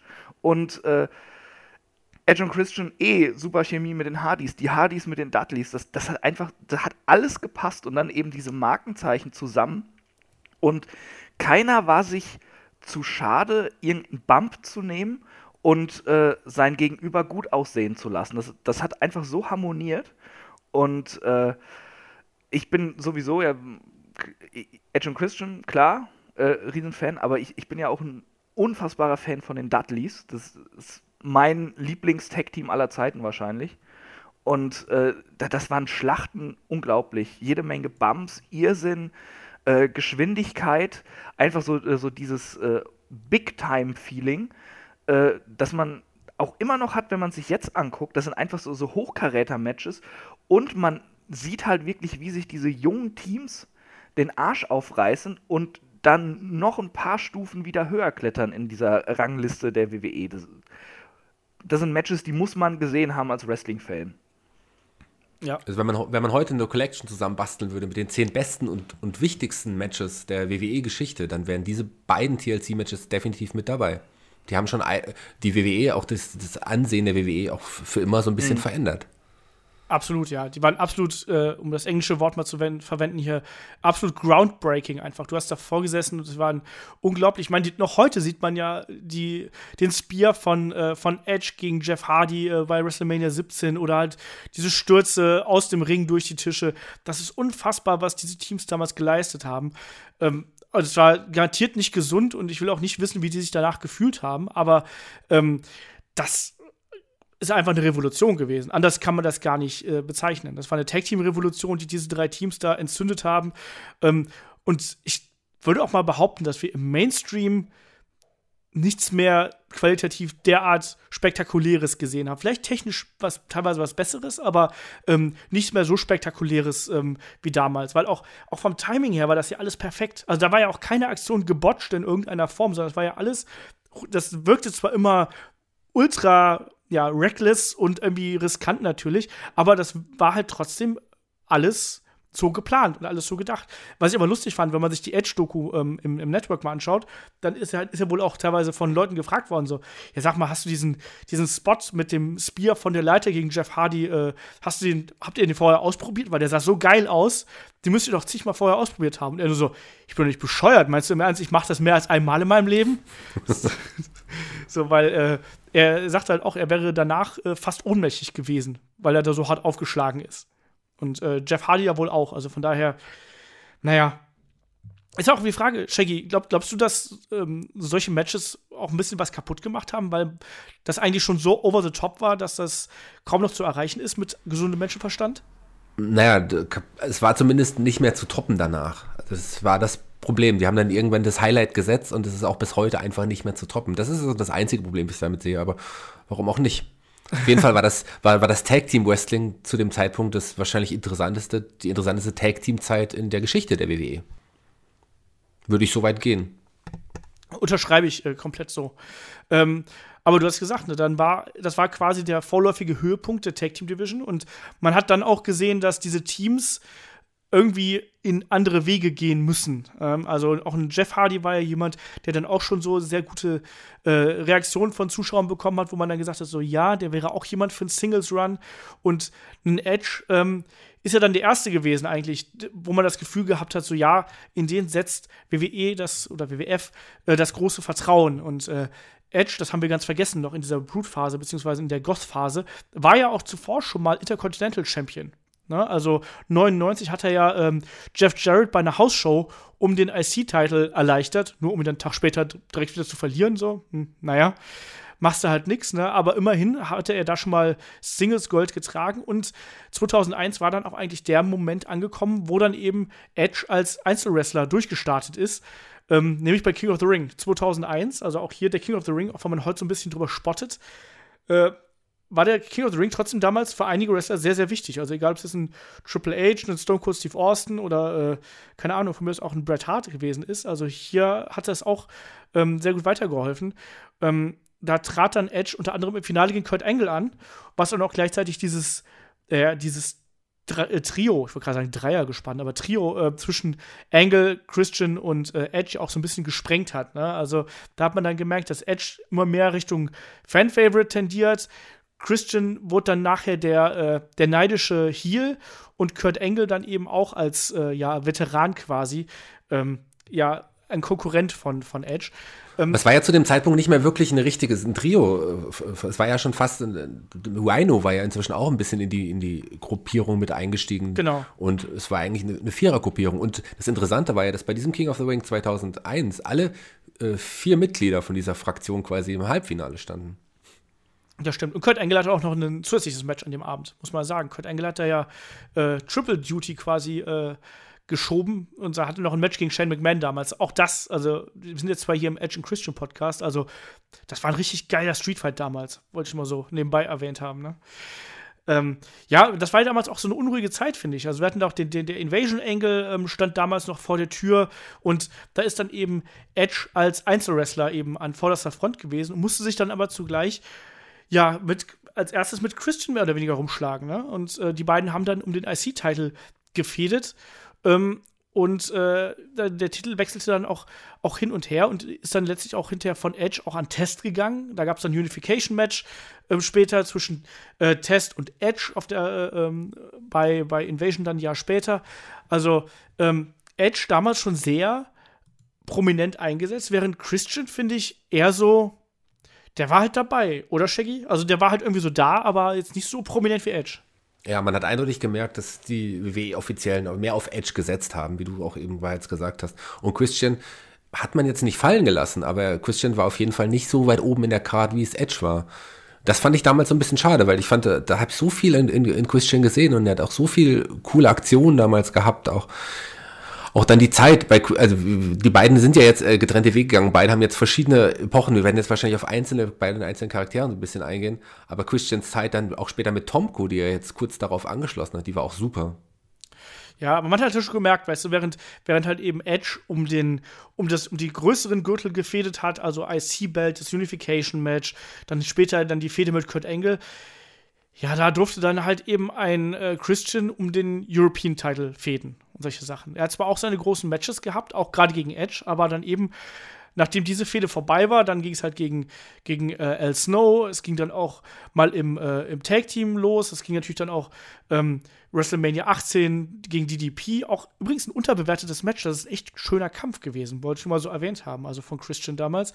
Aber trotzdem, man hat halt so gemerkt, so, nee, irgendwie setzt WWF eher auf, ähm, auf Edge als auf Christian. Da gab es natürlich dann, wo Christian wieder spannender geworden ist, war natürlich dann die Phase, wo er dann ähm, äh, bei den Un-Americans gewesen ist, also mit, mit Lance Storm und Test an der Seite. Und da frage ich auch den Shaggy mal, du als alter äh, Lance Storm-Fan, wie fandest du es damals? Ne, ich mochte, ich fand es super. Ich fand, die haben super zusammengepasst. Die Un-Americans waren ein großartiges Team, großartige Fraktion. Ich war nie der große Test-Fan, aber Lance Storm und Christian, die ich sicherlich beide zu meinen absoluten Favorites gehören, zusammen zu sehen, das war schon eine geile Zeit. Und die haben ja auch überzeugt. Ja, das war ein technisch äh, äh sehr, sehr starkes Team. Auf jeden Fall. Mir hat es auch gefallen, mit der umgedrehten amerikanischen Flagge immer. Äh, das hatte was, ne? Aber ähm, auch, auch, die Promos im Ring waren total unterhaltsam, wenn sie ja? zum Ring kamen. Die waren super. Ja, ja, also und Edge auf der anderen Seite halt eben ähm, Fäden mit, mit William Regal, die ich übrigens ziemlich furchtbar fand. Äh, Chris, fandst du das damals auch so schlimm? Ich mochte diese Fehde überhaupt nicht mit William Regal und diesem Brass Knucks und An all sowas. kann ich mich überhaupt nicht erinnern, sorry. Da, da, da, okay. da bin ich raus. Also bei den Un-Americans, da sind jetzt gerade wieder so ein paar Bilder in den Kopf gekommen. Aber äh, die, die William Regal-Fehde, alter Schwede, da, da hast du mich jetzt vollkommen falschen Fuß erwischt. Shaggy, kannst du dich noch daran erinnern? Ich kann mich noch daran erinnern, aber tatsächlich, äh, ich habe mich auf die Fehde gefreut gehabt und war dann letzten Endes auch ein bisschen enttäuscht. Da kam nicht das rüber, was ich eigentlich erwartet hatte. Ja. Aber so, so, so, ich kann mich nicht mehr an einzelne Matches so wirklich erinnern. Ich weiß halt auch, dass ich damals gedacht habe, so, Mann, das müsste eine richtig geile Fehde werden. Und irgendwie war es dann halt irgendwie so, meh. Ich weiß auch nicht. Hat mich dann nicht überzeugt. Wie gesagt, dann mit Edge ging es dann weiter. WrestleMania 18 gegen äh, Booker T und der eigentliche Karri Karrierehöhepunkt danach, finde ich, danach ging es erstmal so richtig weiter, weil dann kam die Fehde gegen Kurt Angle und die fand ich absolut oh, fantastisch. Ja. Und daran kann sich der Chris garantiert auch Da erinnern. kann ich mich dann auch dran erinnern, ja. Das, äh, die, die Fehde gegen Angle war äh, von den Matches her mit das Beste, was man zu der Zeit an Wrestling sehen konnte. Und äh, war auch gleichzeitig mit das Unterhaltsamste, was man sehen konnte. Die beiden zusammen, äh, das war pures Comedy-Gold einfach. Ähm, äh, Engel äh, kann sich so, so wunderschön äh, das, das kann ich gar nicht richtig ausdrücken. Engel kann sich so wunderschön selbst herabsetzen. So. Er, er spielt de, den Arsch, der sich unantastbar findet oder für unantastbar hält und kriegt aber immer so einen verbraten, dass es so richtig schön peinlich und, und, und schlimm und lustig wird.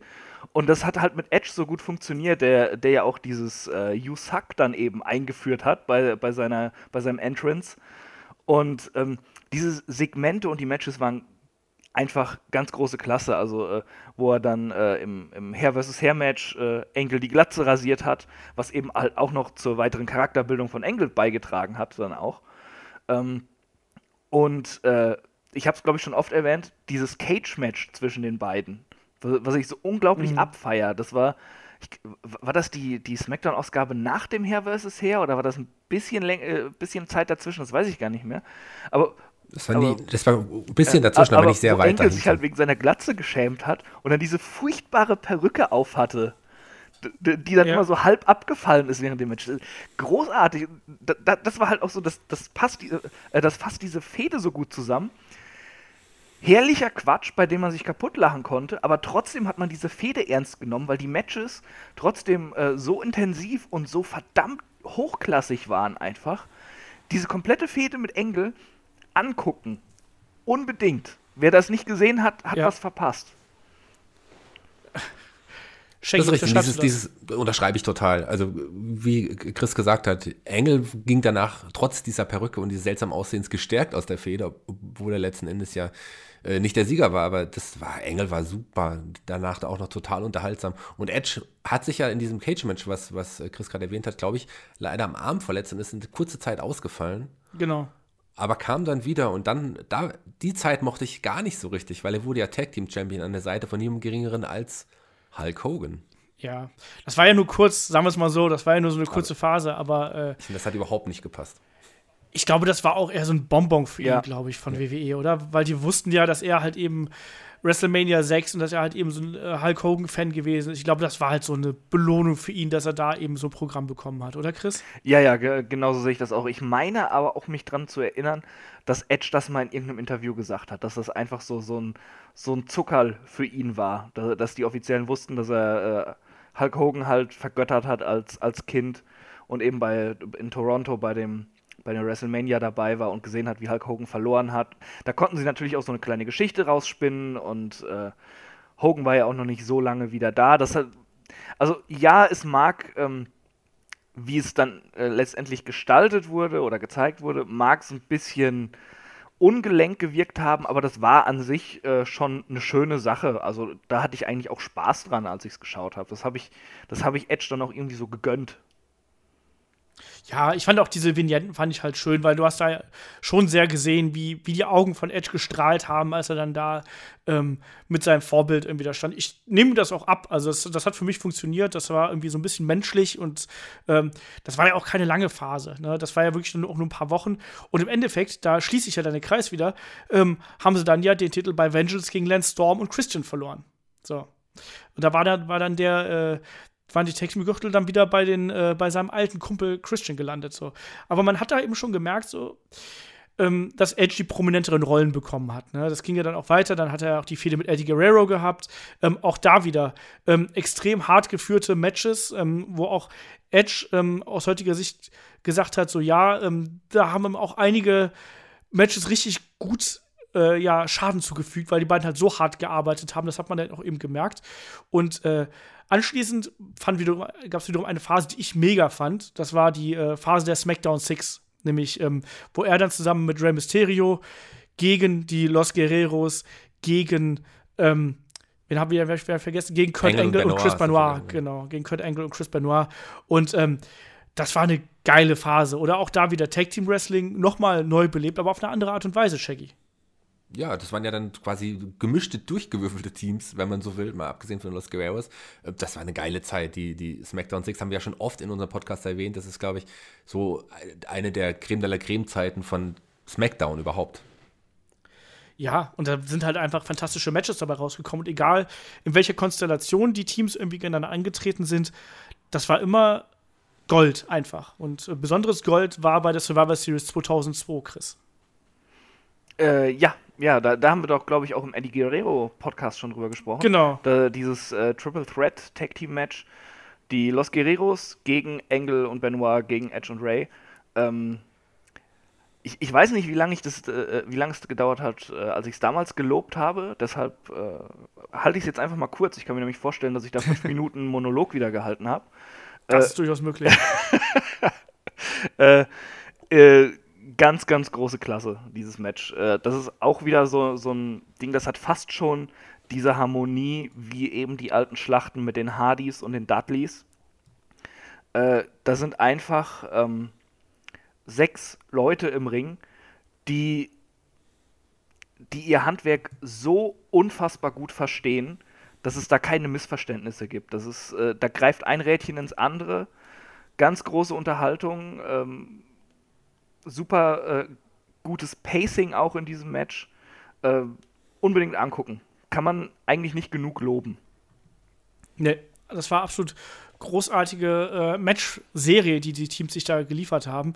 Ähm, aber trotzdem muss man halt sagen, dass diese ganzen harten Matches haben halt eben ja bei Edge ihre Wirkung gezeigt, muss man sozusagen. Und äh, nach einigen weiteren Fäden ist es dann auch so gewesen, dass er dann eben Anfang 2003 äh, mit einer mit seiner ersten schweren äh, Neckverle äh, Neckverletzung, äh, Nackenverletzung ähm, ja, aus dem Verkehr gezogen werden musste und erstmal dann eben äh, operiert werden musste. Und er war da erstmal fast ein Jahr aus dem Verkehr gezogen. So, und da kann man dann auch so einen kleinen äh, Schnitt machen, weil irgendwie, gerade so in der Anfangsphase, man redet halt schon verdammt viel über Edge, oder? Da kann man irgendwie Geist gegen machen, aber es ist irgendwie, er ist da schon sehr prominent einfach eingesetzt worden, oder? Machen wir da einen Fehler, Shaggy?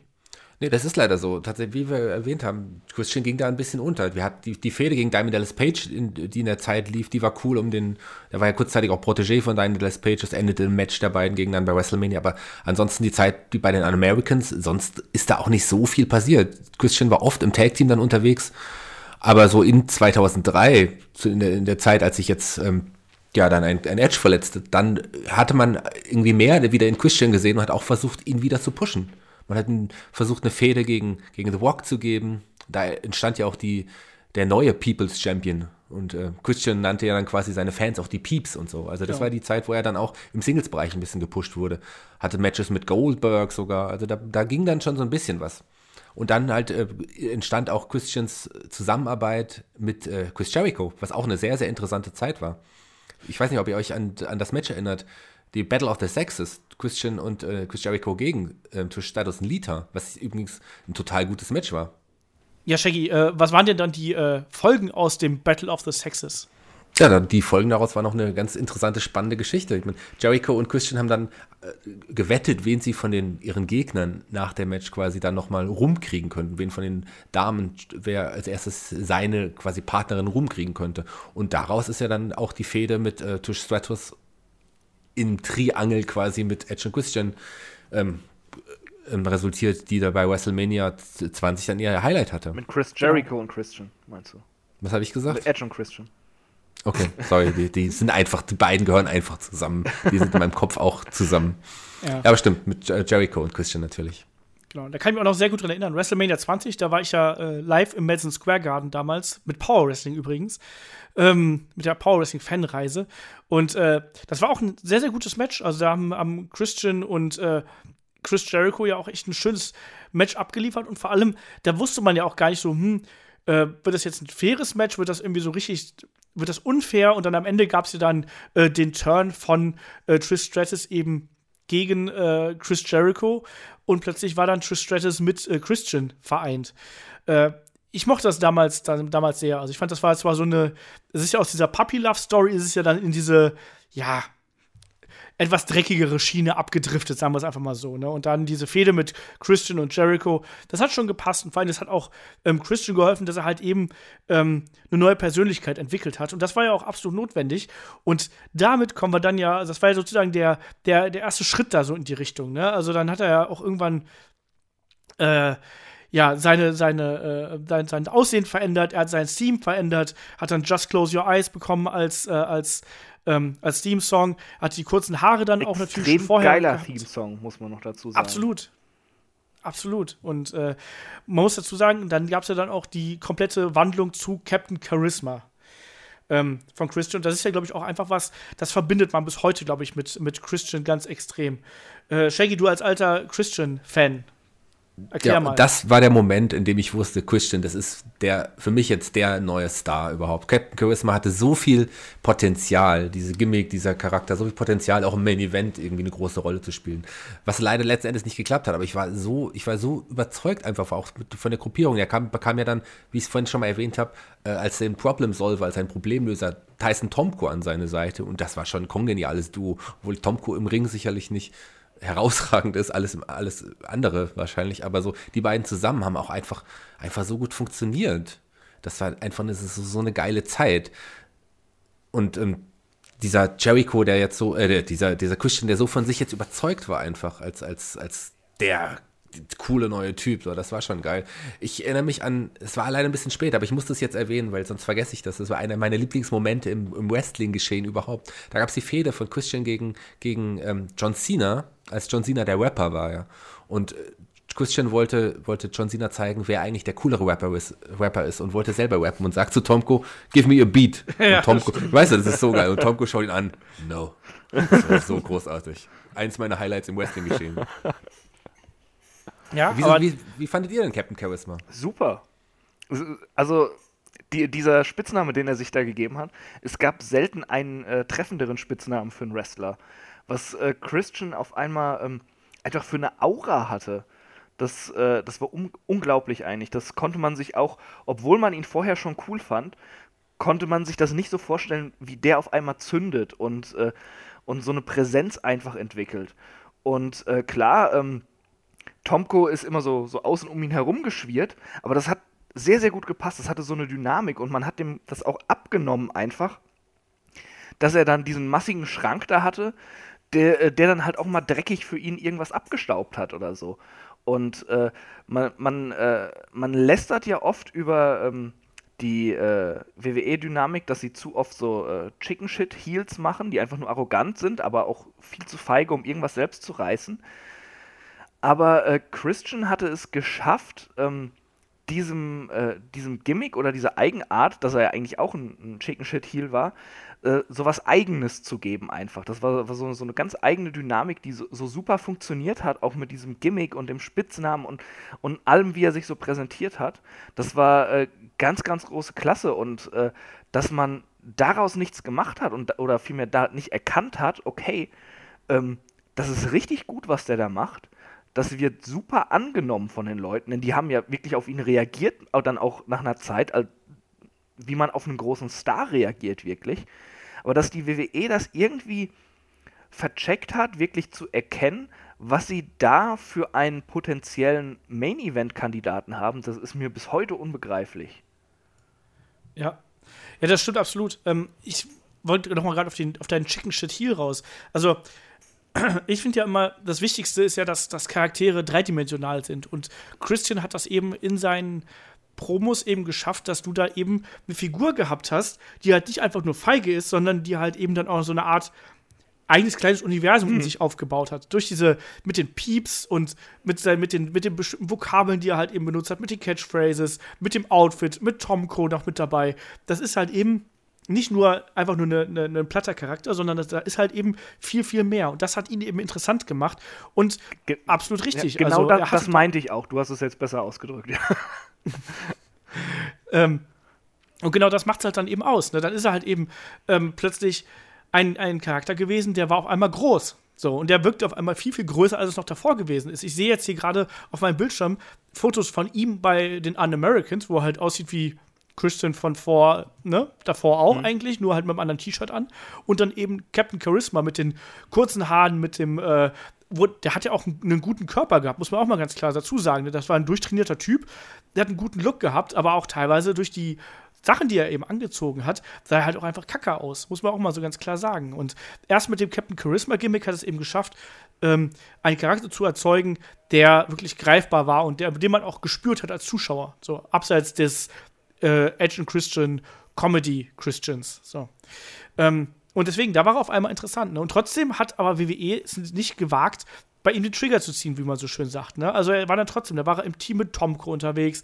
Dann, äh, dann kommen jetzt auch gleich wieder der, die Parallele zu Edge. Ne? Edge ist ja dann ähm, nach seiner Nackenverletzung ist er dann äh, zurückgekommen, eben ähm, nach WrestleMania 20 und ähm, hat dann eine Fehde mit, mit Kane gehabt, war dann im Tag-Team mit äh, Chris Benoit unterwegs ähm, und, und so weiter und so fort, war nochmal IC-Champion, aber ähm, vor allem war aber da wichtig, dass er dann eben langsam, aber sicher halt eben auch einen Heel-Charakter etabliert hat, ne? Und der ähm, peu à peu halt eben in die Richtung, ja, ich will World Champion äh, werden ging.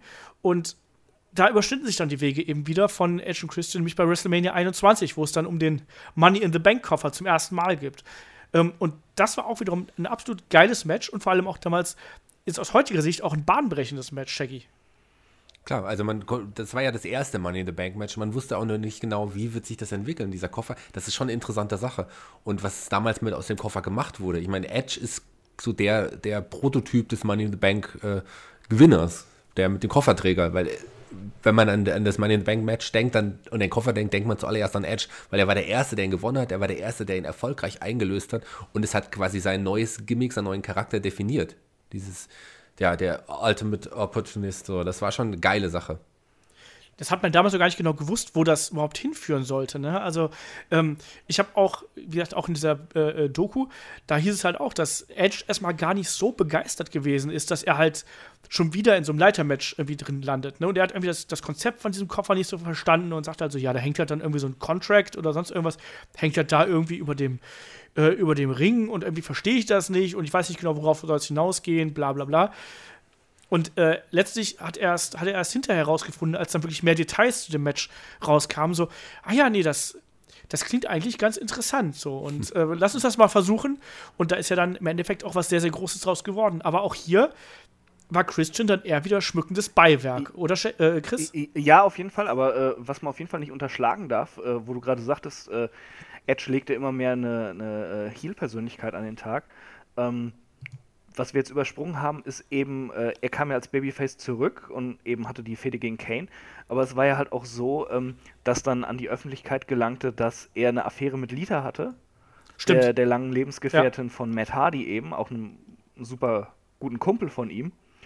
Ähm, und äh, was ja dann auch daran resultierte, dass äh, Matt Hardy erstmal gefeuert wurde, weil er sich öffentlich halt darüber beschwert hat. Und äh, die, ähm, die Leute haben ihn halt zunehmend ausgebuht, weil sie das halt auch nicht so prall fanden und haben dann äh, die altbekannten You Screwed Brad Rufe, die äh, Earl Hebner abgekriegt hatte damals, nach der Series 97, haben sie in You Screwed Matt abgewandelt äh, gegen Edge dann. Und das, das ja. war auch teilweise ähm, sehr ähm, rumpelig, wie das dann gefühlt wurde. Ja, äh, es, es war, sie hatten Matt rausgeschmissen und hatten aber dann gleichzeitig auch die, diese Fehde dann Edge gegen Kane, der in der Storyline äh, ja äh, mit Lita zusammen war oder, oder, oder hatte er sie nicht irgendwie die Treppe runtergeworfen, weil sie schwanger war oder irgendwie sowas?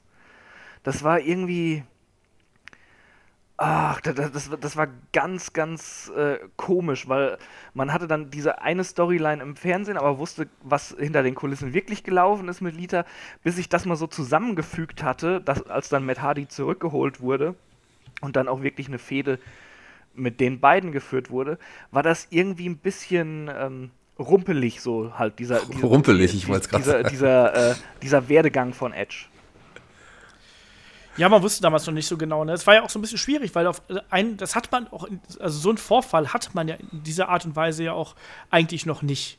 Und auch eine Matt Hardy war ja dann auch jemand, der ähm, sehr offensiv damit an die Öffentlichkeit gegangen ist. Das muss man auch mal dazu sagen. Das hatte man so in der Form auch noch nicht. Der hat ja auch das Internet genutzt, um sich äh, Luft zu verschaffen und um auch seinen eigenen Marktwert in der, in, in dieser Situation zu steigern. Ne? Das hat ja auch im Endeffekt funktioniert. Ne? Er kam ja dann, ähm, etwas später kam er dann wieder und war ja auf einmal ja, heißer als jemals zuvor. Und man muss leider sagen, damals war halt ein Matt Hardy noch nicht so geil einfach. Also gerade was das Charisma angeht. Also im Endeffekt ist er jetzt erst so richtig charismatisch geworden, als er das Broken-Gimmick ähm, aufgegriffen hat. Ja, die, die Version One-Zeit fand ich da auch super. Die Version One war auch ja. gut, ja. Also, also man, man, muss bei Matt Hardy immer so ein bisschen differenzieren. Also wenn sie ihm Material gegeben haben, hat er wirklich viel draus gemacht. Also äh, äh, er, er, er war halt, er stand auch immer so ein bisschen im Schatten von seinem Bruder, der einfach spektakulär war durch seine, durch seine Stunts. Obwohl ich, ich fand Jeff jetzt auch nie viel charismatischer als Matt. Er hat halt bunte Haare gehabt und war auffälliger durch, durch seine Sprünge. Ah, ich weiß nicht. Ich, also also, ich also halt nenn, nenn mir eine Jeff Hardy-Promo, die wirklich überzeugend war. Es geht nicht gar nicht um die Promo. Ich finde, dass der Typ einfach was ausstrahlt, Boah, sobald er in die Halle kommt. Ich weiß nicht. Also für mich strahlt er nicht viel aus. Der ist, der ist halt bunt und äh, er nimmt fette, krasse Stunts. Aber äh, Matt war für mich persönlich im Ring ein viel soliderer Worker immer als Jeff. Aber das, das tut jetzt auch nichts zur Sache. Was ich nur sagen wollte, Matt, wenn man ihm Material gegeben hat, hat es oft funktioniert. Also diese Fehde gegen Edge war sehr intensiv und er hat das auch gut rübergebracht äh, bei dem Programm. Und auch sowieso dann, dann auch so Sachen mit äh, MVP hinterher und sowas. Äh, die, diese United States-Fehde, die, die dann, ähm, wann war das? 2007, 2008? Ich weiß es nicht genau. Da, dann kam, da, das war wirklich unterhaltsames Zeug. Matt Hardy hätte man auch mehr rausholen können, auch wenn er sicherlich ja. nicht der charismatischste Wrestler war. Also ich muss jetzt, lass, lass mich nochmal den Bogen schließen. Im Gegensatz zu dem aktuellen Status unseres Podcasts fand ich jetzt nicht das Küsschen in dem Match bei WrestleMania Untergang. Im Podcast möglicherweise jetzt gerade schon, tut, tut aber den leid. Match fand ich jetzt nicht. Aber, fand ich jetzt nicht, aber der Olaf kann er nicht war einfach einer, so Sachen behaupten über Matt Hardy. Nee. in dem Match behaupten, jeder hat seine Meinung hier. Jungs, wir reden über Küsschen, lasst mich doch über Küsschen. Jetzt geht der arme Küsschen, kein Wunder. Sei ruhig, also wir streiten fand, uns. Küsschen war schon einer der, also ich meine, in dem Match hat jeder eine gleich wichtige Position inne. Man wusste nicht, wer gewinnt. Vielleicht Shelton Benjamin, den hatte man vielleicht ein bisschen rausgenommen, den hatte man wahrscheinlich nicht gedacht, dass der Money in the Bank gewinnen wird. Aber bei den anderen konnte man, jeder hätte es sein können. Und Christian wurde nicht schlecht in dem Match dargestellt. Ähm, und nach dem, nach dem Kampf hatte, schloss sich ja die Fehde äh, gegen Benno, äh, gegen, was sage ich denn, gegen John Cena an, die eigentlich kommen sollte. Genau. Aber danach hat er erst Christian gemerkt, dass die WWE wahrscheinlich nicht so richtig mit ihm plant. Ich fand nicht, dass er in dem Money in Bank Match irgendwie schlechter dargestellt war als Edge. Klar, Edge hat gewonnen.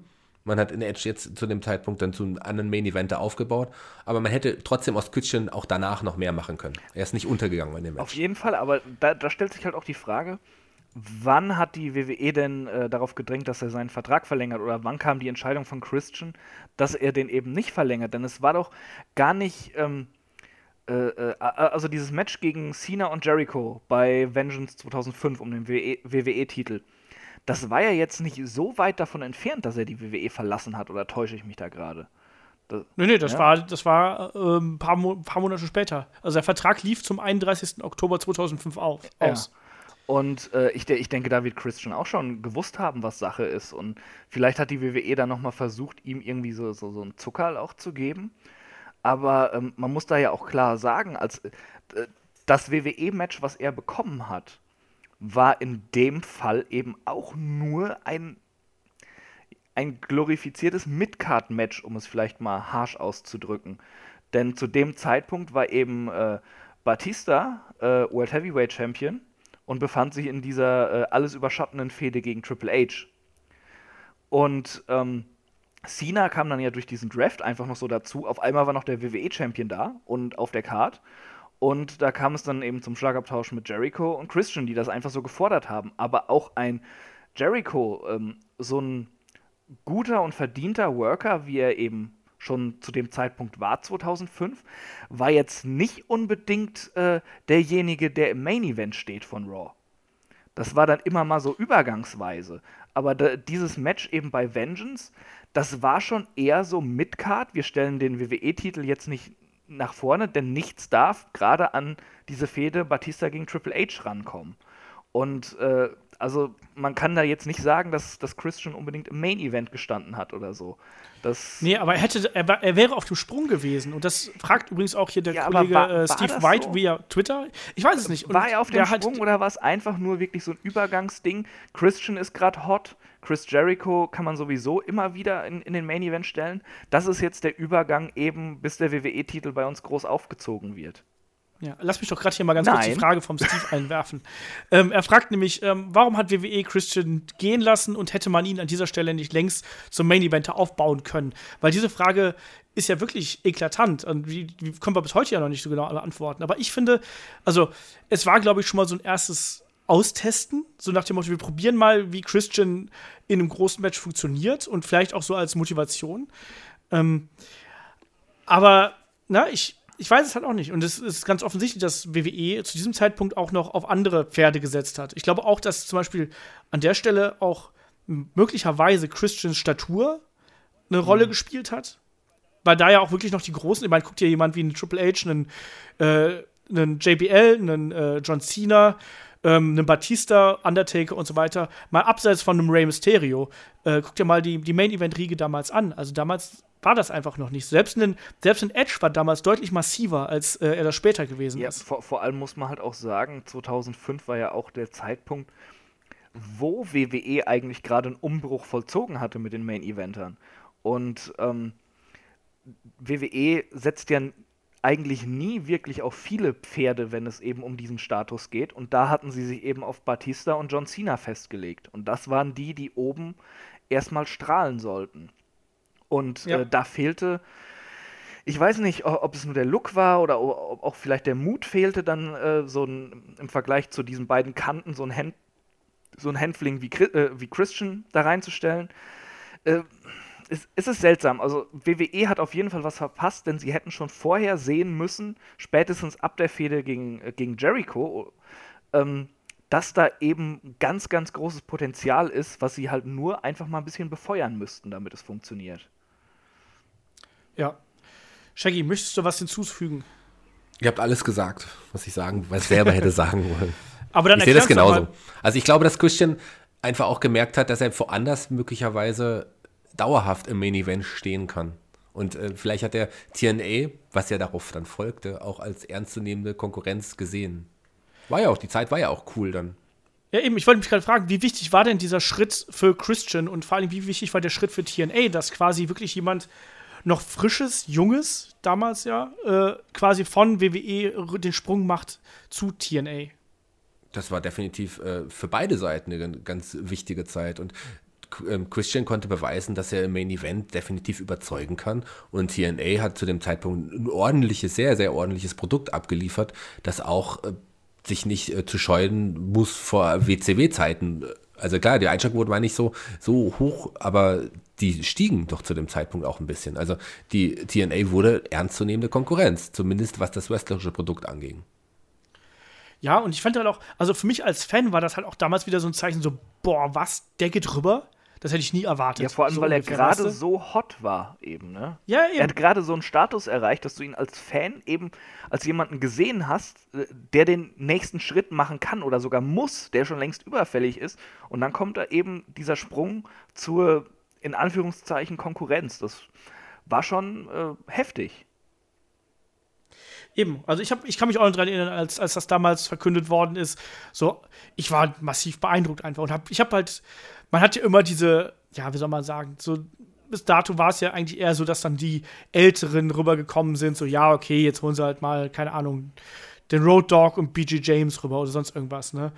Ähm, aber das war jetzt halt eben dann schon sowas, wo ich dachte, alter Schwede, das ist ja noch jemand, der, der kann noch gute Matches abliefern und vielleicht ich habe da, man, man, hat ja auch damals immer so ein bisschen gehofft, dass TNA so stark wird, dass man eben einen gleichwertigen Konkurrenten hat. Und ich habe halt auch damals gehofft als Fan, so, ja, jetzt mit Christian kann das halt noch mal geiler werden. Der bringt Zuschauer mit und der bringt Aufmerksamkeit mit. Und vielleicht steigt damit, damit die Einschaltquote noch ein bisschen mehr, dass wir wieder so einen Monday Night War haben, so in dem Sinne. Und das, dieselbe Reaktion hatte ich übrigens auch, als Kurt Angle später rüber zu TNA gegangen ist. Da sogar noch eine Stufe härter, weil ja. natürlich ähm, ein Kurt Angle einfach noch eine Stufe drüber war, als äh, das ein Christian zu dem Zeitpunkt gewesen ist. Da, das wollte ich gerade ähm, sagen, das war ein, einfach ein noch größerer Knall, als Engel kam, weil der schon der komplette Main-Eventer war. Da war nicht der, der, der, ähm, der junge Kandidat auf diesen Posten, sondern eben ein etablierter äh, Main-Eventer und äh, World Champion, der dann rüberwechselte. Das, das war noch eine Nummer größer, aber das, das waren halt auch so Punkte wirklich, wo man dachte, dadurch kann die Liga nur wachsen und irgendwann eben zu einem Produkt werden, was der WWE gefährlich wird. Aber äh, ja, wie die, wie, äh, wie die TNA-Verantwortlichen das gehandelt haben, wissen wir ja alle. Ja, ne? Das ist dann halt immer so. Ähm, sollen wir jetzt direkt über die TNA-Zeit sprechen oder äh, wollen wir erstmal noch ein bisschen äh, den Ultimate Opportunist abhaken hier? Lass uns doch, wenn wir gerade dabei sind, eben TNA abhaken und dann vernünftig auf Edge eingehen, denn äh, da werden wir noch einiges wahrscheinlich zu sagen haben. Was da noch alles folgte eben, nach der Fehde mit Matt Hardy ist ja schon der Knaller. Lass uns das machen, was die meisten Wrestling-Fans gemacht haben: TNA abhaken. Ja, genau. Ähm, ja, wie habt ihr die, die TNA-Zeit denn gesehen von Christian? Er ist ja relativ schnell auch Champion geworden bei äh, Final Resolution 2006. Das war Anfang des Jahres dann ja. Ähm, ich hatte ein bisschen das Gefühl, dass er diese Freiheit und dieses Standing, was er da hatte, im Vergleich zu, äh, äh, zur WWE, dass er das mega genossen hat und einfach total motiviert war am Anfang. Chris? Ja, ja, ganz genau das. Also, ähm, man hatte ja eben schon 2005 bei der WWE hatte man äh, immer so den Eindruck, das ist ein Star, der da vor einem steht, wenn, wenn er eben seinen Auftritt hatte. Und bei TNA hatte man eben den gleichen Eindruck, das war ein Star und er durfte irgendwie so, so die, die Company auf seinen Schultern tragen. Und das hat er wirklich genossen, dass er diese Verantwortung endlich mal bekommen hat und äh, dass er respektiert wurde für seine Leistungen über die ganzen Jahre, dass ihm das wirklich angenommen wurde, dass er das kann. Und das hat er ja auch bewiesen, dass er das konnte. Ähm, Christian war ein Main-Eventer, ein Topstar, ein absolut äh, einer der, der heißesten Wrestler zu der Zeit, würde ich fast sagen. Ähm, das hat einfach Spaß gemacht, wie er sich präsentiert hat und auch wie er das Produkt TNA nochmal ein Stück weiter angehoben hat. Denn äh, er hatte, ähm, er hat diesen Star-Appeal mitgebracht, den ein äh, Jeff Jarrett, sorry, schon längst verloren hatte. Und äh, den ein Joe oder ein AJ Styles eben noch nicht hatten zu diesem Zeitpunkt. Das war einfach diese, diese Präsenz und dieses Charisma hat so viel gemacht und äh, im Ring war er ja auch nicht schlechter geworden. Dadurch äh, ergaben sich halt auch schöne, frische Fäden und Paarungen einfach. Das war, äh, also, also Christian Cage bei TNA 2005 bis 2007 irgendwann war eine absolut geile Zeit, die ihm sichtlich Spaß gemacht hat, die den, einem als Zuschauer Spaß gemacht hat und die dem Produkt geholfen hatte. Und es hätte noch viel, viel besser werden können, wenn ja nicht irgendwann äh, TNA TNA gewesen wäre.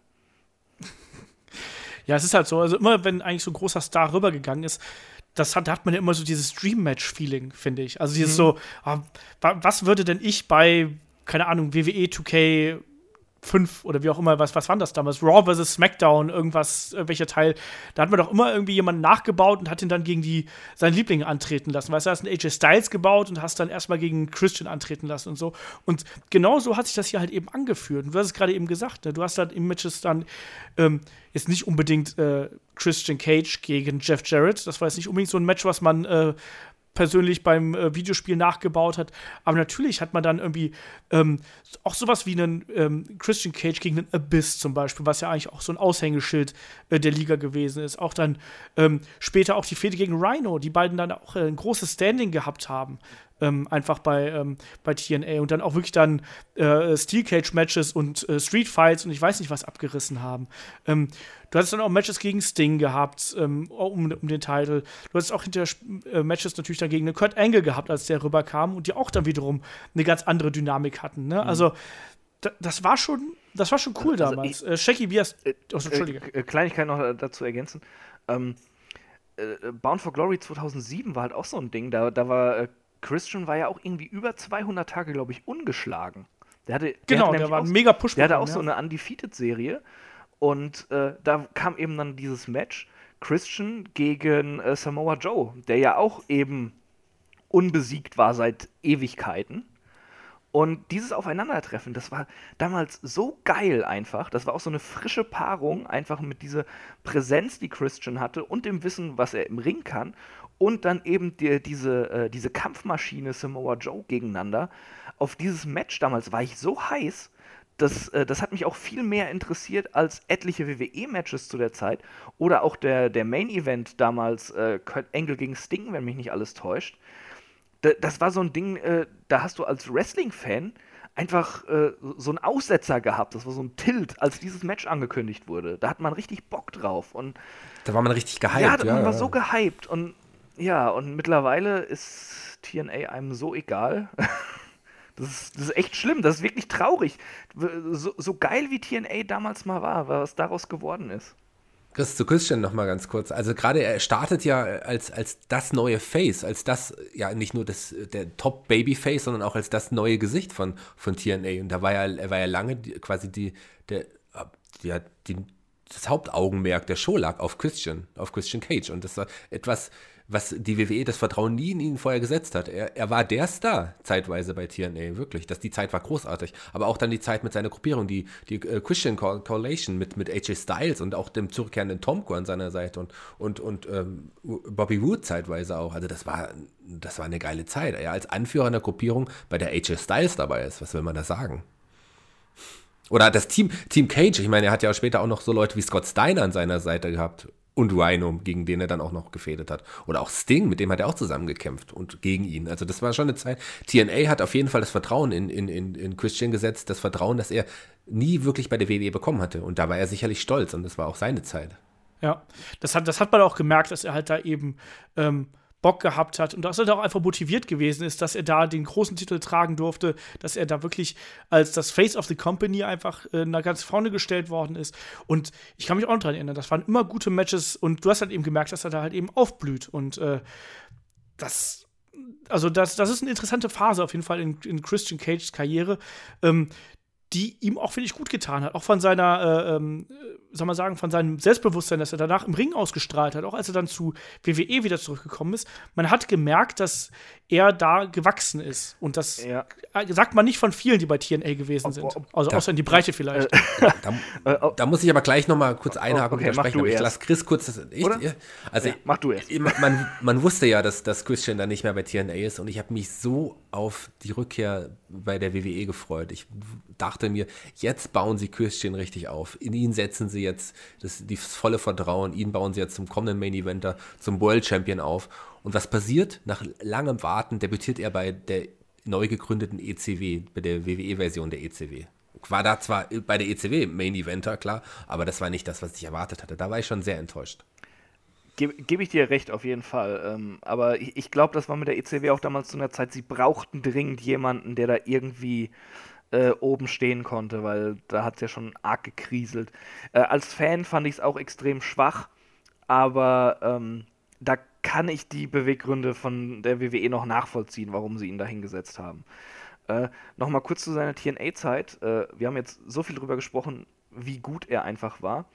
Ich fand es aber zum Ende hin dann auch ein bisschen unrühmlich, denn da ist er auch immer weiter irgendwie, also hatte ich zumindest das Gefühl, so ein bisschen weiter untergegangen, weil so, äh, so ab, ja, irgendwann 2007, 2008 rum fing halt äh, der große Schwachsinn so langsam an bei TNA, dass äh, egal welcher Altstar nochmal geholt wurde, dass der dann erstmal immer das Nonplusultra der Liga war. Also, äh, äh, dass du einen Engel eben, wenn du den holst, ganz nach oben stellst, äh, finde ich vollkommen nachvollziehbar, aber dann eben andere Leute wie ein Booker T oder sowas, das war halt grausam und es fühlte sich so an, mit jedem Neuankömmling äh, oder jedem Altstar, den sie irgendwo abschwatzen konnten, ist Christian wieder so ein Stückchen runtergerutscht, hatte ich oft den mhm. Eindruck.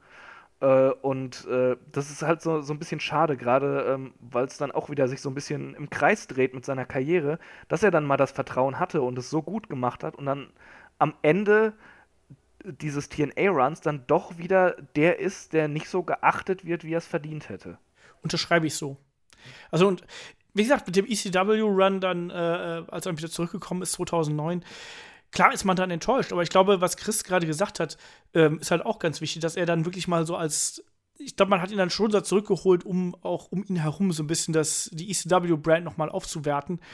Ähm, und auch, um da halt eben äh, Futter für die jungen Leute zu haben ne? und auch jemand Erfahrenen für jemanden wie einen Jack Swagger zu haben, der damals eingestiegen ist und solche Sachen. Also, ich glaube, das war sicherlich eine Enttäuschung für die Fans, aber ich glaube, das war auch, ähm, das war halt eher so eine geschäftliche äh, Entscheidung, sagen wir es mal so. Und seine, seine Höhepunkte sollte eigentlich ja dann erst ähm, die Jahre drauf dann erfolgen. Aber ähm, dann lass uns doch mal zu dem Ultimate Opportunist zurückspringen. Genau. Wenn wir damit fertig ja, sind, glaub, kommen wir dann auch wieder her zum Höhepunkt von Christian.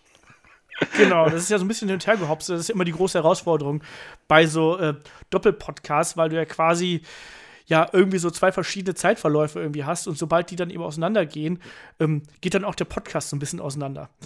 Ähm, wir waren bei Edge stehen geblieben, wo er den Money in the Bank Koffer gewonnen hat. So bei WrestleMania 21 im ersten Money in the Bank Ladder Match. Ähm, und wie gesagt, man wusste damals noch nicht so recht, ne? Und wir haben auch dann schon erzählt, es gab dann diese Fehde noch mit Matt Hardy, die ja übrigens absolut absurd ja teilweise auch verlaufen ist. Chris hat es gerade schon erzählt, aber ich fand auch das Booking an sich ähm, so dämlich äh, teilweise. Ich erinnere mich auch noch an dieses äh, SummerSlam-Match ähm, zwischen Edge und äh, Matt Hardy, wo ich erwartet habe, dass das eine Schlacht wird. Und wie endet dann diese Schlacht? in, darin, dass Edge Matt Hardy zu einem blutigen Haufen Grütze prügelt und der Kampf abgebrochen wird. Mhm. Könnt ihr euch daran noch erinnern, ja. was ist da passiert? Warum? Äh, ich, ich, das ist eine, eine Frage, die mich seit, seit Jahren ich beschäftigt. Ich glaube, das war eine Bestrafung der WWE äh, an Matt Hardy, weil äh, sie das. Man weiß ja, wie nachtragend sie sein können und sie fanden es, glaube ich, gar nicht lustig, dass, äh, dass er da im Internet eben interner ausgeplaudert hatte und dann auch noch nicht einfach nur gefeuert war und äh, sich in den Schlaf geweint hat, weil er nicht mehr bei WWE sein darf, sondern eben auch noch andere äh, Veranstaltungen gefunden hat, wo er eben auftreten konnte und weiterhin Geld verdient hat. Ich, ich glaube, das war einfach so, so hier, hey, du hast interner ausgeplaudert und das eben über jemanden, den wir als großen Star pushen wollen. Du lässt dich jetzt erstmal zu Brei schlagen und dann geht die Fehde wirklich los. Shaggy, siehst du das auch so? Und wie fandest du die Fehde mit Matt Hardy?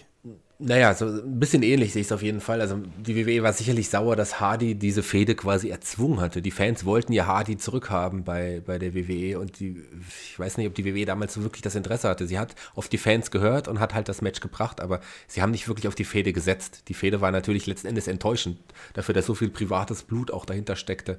Und die, die Fehde endete ja dann auch nicht, nicht nur damit, sondern die endet ja mit diesem äh, Loser Leaves Raw äh, Match zwischen den beiden, wo dann Hardy, genau. glaube ich, danach erstmal die, die Fronten wechseln musste und sich aber Edge auch verletzt hatte. So daraufhin. Der war ja einige Zeit dann auch außer Gefecht.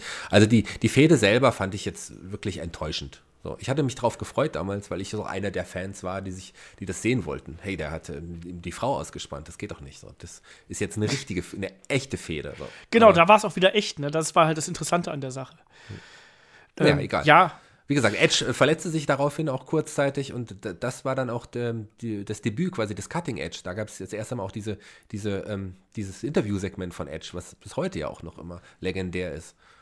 Genau. Ja, und vor allem das Interessante ist ja auch, dass Edge halt immer mehr in diese, äh, wie soll man sagen, in diese Regelbrecher-Schiene reinging. Und Regelbrecher meine ich jetzt nicht im Sinne von, ja, äh, ne, der, der, keine Ahnung, hält beim, beim Rope Break länger als bis vier, sondern wirklich Regelbrecher im Sinne von, der bricht mit allen Statuten, die das Wrestling nun mal so hat. Und der, äh, wie gesagt, der, der, der klaut Freundinnen, der äh, beleidigt Legenden und sonst irgendwas. Und da war er dann ja auch auf einmal mit dem Cutting Edge der Rated R Superstar. Ähm, jetzt bräuchte ich Tony Schimmel hier eigentlich, oder? So, also ohne Toni Schimmel macht Rated R Superstar keinen Spaß. Ähm, ja, der sich ja dann wirklich einfach mit jedem angelegt hat, über, jede, über jeden Strang äh, drüber geschlagen hat, ähm, um sich quasi in eine bessere Position zu bringen. Da gab es ja dann eine ähm, auch relativ spannende Fehde mit, mit Ric Flair auf einmal noch, also mit einem damals schon sehr gealterten Ric Flair. Ähm, und dann natürlich der, der erste wirklich richtig ganz, ganz große Singles-Höhepunkt für Edge natürlich auch.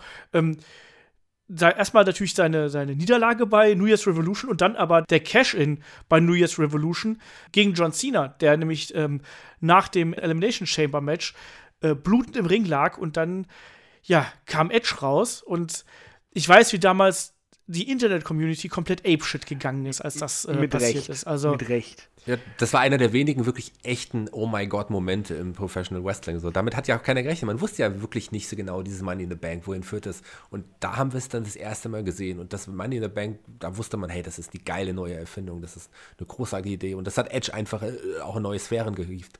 Der war danach ein würdiger, fieser, geiler Main Eventer. Äh, es ja, und er ist auch von, er ist auch von äh, Vince McMahon quasi da ja äh, reingerufen worden, was ja auch noch mal so der. Ach, Entschuldigung. nee, ich, ich wollte sagen, das war von der Dramatik einfach auch großartig. Äh, es, es, war so ein richtiges Nerv-Cena-Match eigentlich. Dass er aus allem ja. rauskickt und blutüberströmt im Ring liegt und trotzdem nochmal rauskickt und dann irgendwie seinen Finisher zeigt und doch noch gewinnt. Gegen fünf andere in der Elimination Chamber. Jeder hatte schon so wirklich so, die Kotzbrocken im Hals, ja. Keiner hatte Bock drauf. Und dann geht die, dann Cena liegt da, blutüberströmt, Musik von Vince kommt und er kommt irgendwie so, so, so richtig casual, kommt er rausspaziert und sa sagt dann, äh, this individual is cashing in his money in the bank contract und, und, und dann geht die Musik von Edge los und dann erst hörst du halt wirklich in der Halle, wie die Leute begreifen, was gerade abgeht. Und ja, ich glaube halt auch, dass das Konzept gar nicht gut. 100% klar war. ja, du, so ja. in dem Moment. Ja, äh, und äh, wie, wie, wie Vince auch so, Race the Cage, Race the Cage, das, das war irgendwie so, so, so, so ähm, ja, so, so laissez-faire irgendwie. so, so, er, er, war überhaupt nicht irgendwie äh, in seinem Overacting-Modus, wie er das dann oft bei großen Ankündigungen macht. Es, es war eher so, so, äh, so ein bisschen genervt wirkte es fast schon, äh, wie, wie er das sagte. Und, und das war so ja. ein ganz, ganz großer Moment. Da hat alles zusammengepasst. Vor allem, weil äh, Cena dann ja auch, glaube ich, aus dem ersten Spear nochmal ausgekickt ist, wenn mich nicht alles täuscht. Ja. Und äh, da sich schon wieder die Brocken im Mund sammelten. aber dann Gott sei Dank eben der zweite Spear durchging. Und äh, das, äh, das war halt, da ist wirklich das Dach von der Halle geflogen. Damals in Albany, New York. Ja. Boah, ähm, das wusste das, ich noch. Das war aber auch, das, das war ein geiler Moment einfach. Und da, äh, ich kann mich halt noch gut dran erinnern. Ich habe ich hab mich da mal spoilern lassen, das war das Problem natürlich. Ne? Ähm, und ja, aber ich wollte das halt auch unbedingt sehen. Ne? Also, was ist denn da passiert? Wie, wie ist denn das abgelaufen und so? Und ähm, genialer Moment und auch da hat auch der Money in the Bank Koffer halt wirklich auch eine Karriere gemacht ne, und, und, ein Gimmick gemacht. Also das Gimmick wurde vorher schon aufgebaut und hier ist es dann eben noch mal quasi unterstrichen worden. Ähm, das Ultimate Opportunist, der dann eben auch noch mal da den am Boden liegenden Cena noch mal äh, ja angreift und damit ist nicht nur der Ultimate Opportunist gegründet, sondern halt auch diese Fehde zwischen Edge und John Cena, die ja auch wirklich über äh, sehr lange Zeit einfach ging. Ähm, das war, das war äh, bahnbrechend einfach, um es mal so zu sagen. Und ähm, ja, für Edge war es halt eben der, der erste Titelgewinn, der erste große Titelgewinn. Und äh, wie feiert man sowas? Gebührend Ne? Mit dem wahrscheinlich besten oder eines der besten Segmente in der Geschichte des Professional Wrestlings, mit der Live Sex Celebration. Sorry, dass ich eingrätschen musste, aber das musste jetzt sein. Das war eines der höchsten, ich glaube zu dem Zeitpunkt mit das höchste Rating in der War-Geschichte, 5,2 oder so. Nee, seit einem Jahr. Ja. Das hat schon im Monday Night War hatten wir höhere Ratings, aber okay, es war zu dem war Zeitpunkt nochmal ein Riesensprung auf jeden Fall. Das war schon großartig. Ja, eine Feier, Live-Sex-Feier im Ring mit zwischen Lita oder mit Lita und, und, und Edge, äh, das war schon ja, das war schon hart an der Grenze. Ja, aber passt halt eben auch zum Rated R Superstar natürlich. Ähm, und auch da, ne, wenn du dann ich finde ja Edge so, so herrlich in seinen, in seinen normalen Interviews, weil er halt einfach so, ja, der, er ist einfach so herrlich sympathisch, das muss man auch einfach mal sagen. Und dann haben, hat, hat bei ihm war es wirklich so, dass er halt eben quasi so aus, dem, aus der Halle rausfahren wollte und dann, dann kam dann irgendwas zu ihm, ach ja, und übrigens, Morgen ist übrigens äh, Segment für dich, ne? Du musst morgen nicht kämpfen, du hast nur ein Segment. Äh, Live Sex Celebration. Ja, okay, bis morgen. Und dann so. Okay, Moment. Live Sex Celebration? Ich soll jetzt wirklich Sex im Fernsehen haben, irgendwie. So. Und dann haben sie es ja äh, relativ gut umspielt, muss man so zu sagen. Ne? Also es war ja, äh, aber schon sehr, sie haben auf jeden Fall sehr mit den äh, äh, Vorstellungen und den Gedanken der Zuschauer natürlich jongliert. Ähm, Wie, die hatten keinen richtigen Sex im, im Ring? Oh. Nur ein bisschen, aber Lita hatte zumindest kein BH mehr an. Das weiß der Olaf noch. Ich habe gestern noch die Doku gesehen, natürlich weiß ich das noch. So, hallo. Ähm, ja, und ähm, wie gesagt, Edge als, als, als Champion dann eben. Und das war eben ganz, ganz, ganz, ganz wichtig. Und er, auch wenn er den Titel jetzt nicht ewig lang gehalten hat, nämlich eigentlich nur bis zum Royal Rumble, dazwischen hat er noch eben äh, unter anderem gegen Ric Flair verteidigt in einem TLC-Match. Also Ric Flair auch damals sich äh, für nichts zu schade. Beim Rumble hat er dann den Titel wieder gegen äh, Cena verteidigt und ging dann eigentlich eine nächste große Fehde. Ähm, und auch da, die habe ich absolut geliebt. WrestleMania 22 gegen Mick Foley.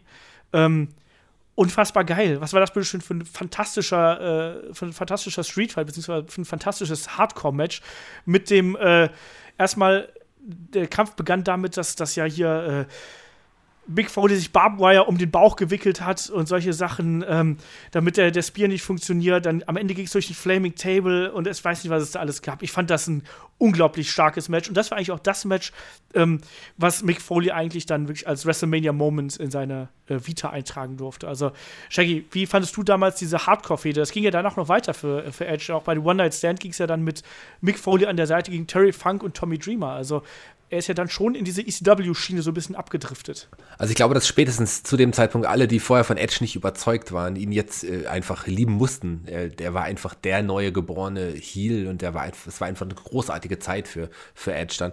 Und die Niederlage gegen John Cena, aber man hat ihm gar nicht so wehgetan. Er war trotzdem, er hat sich im Main-Event-Status auch durch diese Fehde äh, sicherlich dann nochmal bestätigt gefühlt. Er war ein ganz, ganz wichtiger Wrestler zu dem Zeitpunkt, wenn nicht sogar der wichtigste Heel in, bei der WWE. Ja, das war halt eben, da war halt wirklich ein, ein Star auf einen, er ist halt da wirklich aufgegangen. Also auch mit diesem Cash in des Money in the Bank Koffers und dann eben auch diese großen Fäden, die er dann eben bekommen hat. Also ähm, ja, bei, bei One Night Stand, das du gerade angesprochen das war ja nicht nur der einzige Auftritt von ihm. Er hat ja später auch noch äh, Rob Van Dam geholfen, Sina zu, zu besiegen.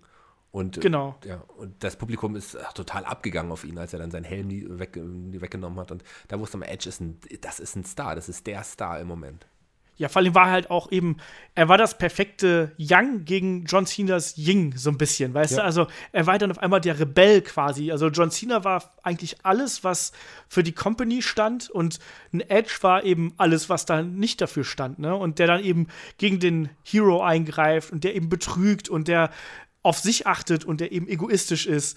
Und das war, das war geil damals. Das kann man gar nicht anders sagen. So. Und diese Geschichte äh, ging ja dann einfach weiter. Um, ähm, auch, dass er dann eben auch mit den großen Namen gefädelt ist. Es ging ja dann weiter, dass er auch dann nicht nur mit, äh, mit John Cena natürlich da gehen wir, wenn wir irgendwann noch mal im separaten Podcast drauf eingehen, diese lange Fehde mit äh, zwischen Edge und John Cena, das muss man eigentlich auch im Detail aufdröseln, aber wir knacken jetzt schon wieder hier bald die, äh, die Überlänge. Insofern machen wir da einen kleinen Sprung. Ähm, machen wir weiter mit äh, Rated RKO. Äh, Randy Ganz Orton Moment. Äh, ich will nur noch eben die ja. Match-Empfehlungen dann raushauen. Das TLC-Match äh, in Toronto, wenn mich nicht alles täuscht, äh, Edge gegen John Cena um den Titel. Sollte man sich auf jeden Fall angucken. Unforgiven 2006. Ja. Ich möchte auch noch mal kurz was zwischen, bevor wir Rated RKO weitermachen, weil es gab doch, einen ganz wichtigen Moment. Etwas, das gezeigt hat, dass die WWE ganz stark auf Edge setzt. Edge bekam, wurde ja wieder Champion, dann nachdem ja, Rob Van Dam sich äh, nicht so professionell verhalten hatte im, äh, in den Augen der WWE, äh, bekam tatsächlich als einer der wenigen äh, Leute einen eigenen World Title. Das war die, diese Rated R-Version des, des Champion-Titels. Und das, ich meine, das ist schon eine geile Sache. Ja, aber äh, wisst ihr, was hart war? Das hatte ja, äh, es, es hatte ja eigentlich nur diese Spinner-Plakette ausgetauscht von John Cena.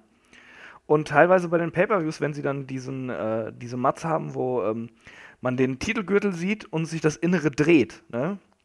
sah das durch dieses Rated A, wo sich das gedreht hat und dann so verschwommen ist, sah das oftmals aus wie ein Hakenkreuz.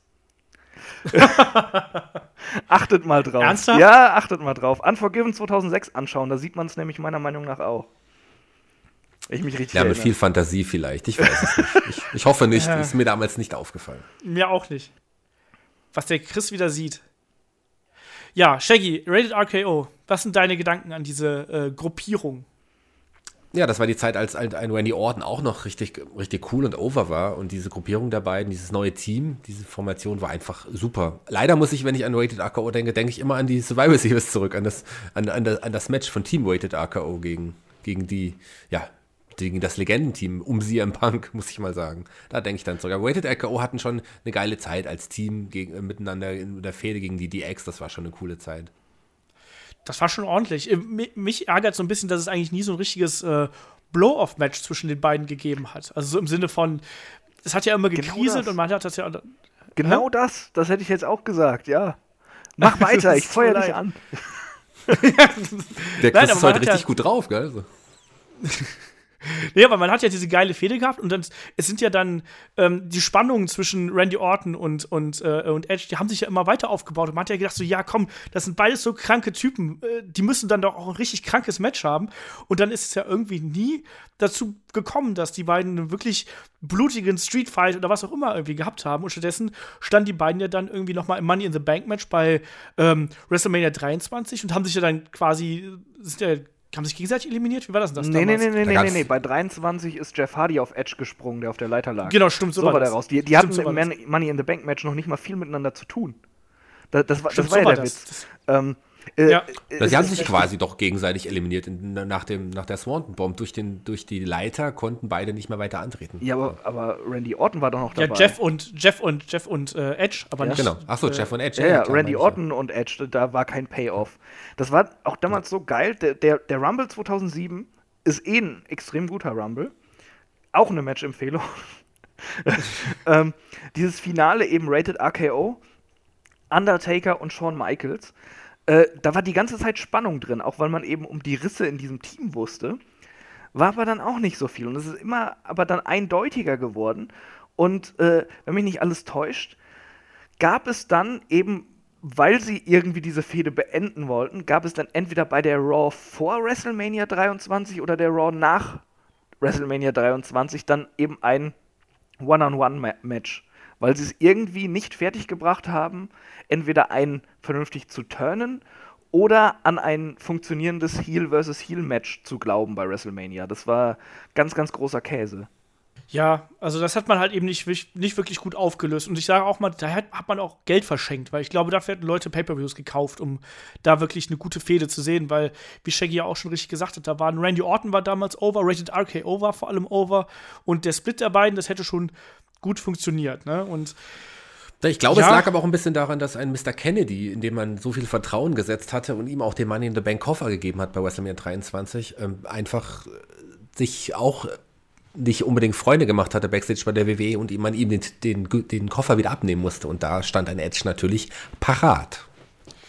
Genau. Dann hat er äh, wenig später halt dann eben in einem, in einem äh, Match bei Raw den Koffer gewonnen, dann erneut, ne, auch den, obwohl da Kennedy drauf stand, hat er dann trotzdem mitgenommen, war ihm egal. Ähm, nur um dann wenig später halt eben gegen den Undertaker einzucashen, der erst äh, gegen Batista im Steel Cage äh, Match stand, ähm, dann von Mark Henry attackiert worden ist und dann kam Edge raus und äh, ja, schwuppdiwupp war der Undertaker sein, äh, under, sein, sein Heavyweight-Titel los und äh, Edge war, ja, zum einen war er auf einmal bei SmackDown und zum anderen war er wieder Champion. Und äh, das ging halt dann eigentlich immer so weiter. Ne? Also er hat sich ja dann noch, ähm, damit wir hier so ein bisschen, ein bisschen äh, Tempo reinkriegen, er hat ja dann noch Fäden gehabt gegen den Batista. Auch da, ich muss sagen, ich fand Batista-Matches grundlegend langweilig, deswegen habe ich da kaum Erinnerungen dran. Geht das bei euch anders? Die waren ordentlich. Da, das war, das war eine, eine, eine Phase, wo Batista eh ein bisschen langweilig war. Ähm, aber Gab es jemals Phasen, in denen Batista nicht Ja. langweilig war? zum Beispiel äh, die Evolution-Phase, wo er sich daraus gewunden hat, seine anfängliche Champion-Phase. Äh, als er nach der Verletzung zurückkam, war er auch erst ziemlich Ich mach doch nur heiß. Spaß. Als er dann hier geturnt nicht- war. ja? ist ja gut. ja, auf einmal ist gut, ne? Weil kein Recht hast. Olaf macht halt Spaß, aber ist gar nicht so witzig. Ja, ge- genau so. Ne? Lass dir das von einem Clown das. sagen, der hat Humor studiert. Ja? Du bist nicht witzig, Olaf. Shaggy ist auch nicht so witzig. Na doch schon. Aber was ganz witzig war, war auf jeden Fall die Zeit von Edge bei der, auch bei La Familia. Das fand, das war eine witzige Gruppierung. So Diese Anfangszeit bei SmackDown mit, mit, äh, ja, mit seiner Frau, Vicky Guerrero, später, Oh, ja. späterer Frau. Ja. Excuse me. Und, genau. Aber ich weiß nicht, ey, ich tue mich mit dieser, mit diesem, mit dieser Zeit. Ah, ich fand die bei Edge WWE Heads tue ich waren mich, schon gut. Ich tue mich da extrem schwer mit, muss ich ganz ehrlich sagen. Ich, so, ich sage immer, das ist so mein schwarzes Loch. So 2007 bis 2009, da ist nicht so viel hängen geblieben. bei Mit mir. Recht, mu muss, muss ich auch sagen, ja. Dann Aber es gab, so, die- es die- gab so ein paar Highlights, die wirklich alles rausgerissen haben. Also, das war auf jeden Fall dann zumindest die Zeit von Kurt Hawkins und Zack Ryder, die erfolgreichste und beste Zeit in der WWE. Ja, gut, Zumindest aber von die, beiden zusammen. Sagen wir zumindest von Kurt Hawkins. ja, aber die, die waren doch Ja, das eh stimmt. egal. Ganz ehrlich, die waren doch wurscht. Aber Edge bei SmackDown war ein absolutes Highlight. Die- Jahre stimmt. 2007 bis 2009, ja, kann ich verstehen, wenn man sich da an, nicht mehr an so viel erinnert oder viel verdrängt hat. Aber es gab immer so ein paar Farbtupfer, die wirklich sehr schön waren. Oh. Also, da würde ich halt auf jeden Fall dann hier mal so die Fehde von Edge und dem Undertaker äh, hervorheben, Ja. die halt wirklich geile Matches hervorgebracht Oh, hat. ja. WrestleMania 24, absolute Match-Empfehlung, auch von mir. Also, weil das war ein geiler Main-Event, äh, den die beiden da abgeliefert haben und äh, ein richtig cool aufgebautes Match. Und auch da wieder, da hat Edge dann auch später erzählt, dass er, wenn du den Entrance siehst, er war so voller Adrenalin, dass er hat seine Hände nicht mehr gespürt. So, der hat, dem sind die Hände eingeschlafen, weil, weil irgendwie da äh, alles hat gekribbelt und du siehst halt im Entrance, dass er halt seine Hände ausschüttelt ein paar Mal, damit er halt wieder so richtig in die, in die Stimmung mhm. kommt und so. Also, das waren halt schon, schon geile, geile Matches, auch sein TLC-Match gegen Undertaker oh, ja. bei uh, One Night Stand. Ähm, das ist schon richtig, richtig gut. Ne? Also, also, Moment, Moment war es da noch One Night Stand ja, oder war es schon Extreme Rules? Das war äh, One Night Stand. Ja? Das, es hieß noch One Night ja. Stand, genau. Aber ähm, das Adrenalin ist ja auch verständlich. Ich meine, das war, das war tatsächlich Edges größter Moment eigentlich in seiner Karriere. Der Main Event bei einer WrestleMania gegen den Undertaker, das ist schon, das ist schon, also viel mehr kannst du gar nicht machen. Sagt das Roman Reigns. Oh Gott. Musst du den jeden Podcast erwähnen?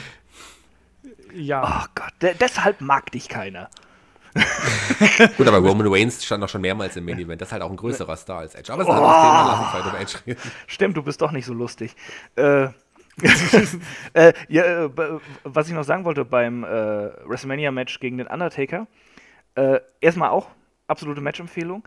Aber äh, um da auch noch mal so ein bisschen die Brücke zu schlagen, da kommt nämlich, kam nämlich auch dann wieder die äh, Vergangenheit von Edge äh, zum, zum Tragen, äh, WrestleMania 6. Der, in dieser Promo vor Match, die ist nämlich auch extrem gut, sagt er noch so, ja, äh, die, heute wollen alle den Undertaker siegen sehen, da, da, sitzen die, die Kinder und denken, ah, der Undertaker, der gewinnt das. Ich, ich sage euch jetzt mal was, ich saß bei WrestleMania 6 im Publikum und ich war der größte Hulk Hogan-Fan und ich war mir so sicher, er gewinnt das. Und was war? Er hat verloren. Und, und hat das dann so wunderbar, hat er diese Story noch aufgebaut, die mit dieser Feder an sich nichts zu tun hatte, dass nochmal eine zusätzliche äh, Motivation und noch, noch so eine zusätzliche Ebene einfach da drin war in diesem Match, direkt kurz davor. Das, das fand ich großartig. Also, das ist gewiss nicht die beste Promo, die je gecuttet wurde, aber das ist eine, die werde ich nicht vergessen. Okay. Lassen wir einfach so ja, stehen. Kannst dich, ich kann mich nicht mehr dran erinnern. Wollte ich gerade sagen, kannst dich nicht dran erinnern, ne? Nee, kann ich mir wirklich nicht dran erinnern. Ähm, ja, aber, aber Edge dann halt eben wieder, wieder neuer, neuer Champion und ähm, verlor den Titel dann aber, da wird sich Kai freuen, äh, an einen gewissen CM Punk, der nämlich da den Spieß umgedreht hat und äh, ja, dann da auch eincashte. Ne? Also CM Punk gewann ja bekanntermaßen den, den Money in the Bank Koffer bei WrestleMania 24 und ähm, cashte dann eben gegen ähm, äh, Edge wenig später ein und holte sich da eben den ersten, äh, seinen ersten Champion-Titel. Und in der Folge dessen verbrach La Familia und so weiter und so fort. Ähm, also, Edge war auf jeden Fall hier ganz klar im Main Event angekommen, das muss man so sagen. Also na, spätestens nach dem WrestleMania-Match äh, gegen den Undertaker ganz, ganz oben ähm, mit dabei und ein absoluter äh, Topmann, der eben auch dafür gebraucht wird, um neue Leute aufzubauen, egal ob es jetzt ein CM Punk ist. Er hat ja auch noch seine große Fehde gegen Jeff Hardy, darf man auch nicht vergessen, hier zu erwähnen. Ne? Also, ähm, da stimmte halt schon sehr, sehr vieles, um es mal so zu sagen. Ne?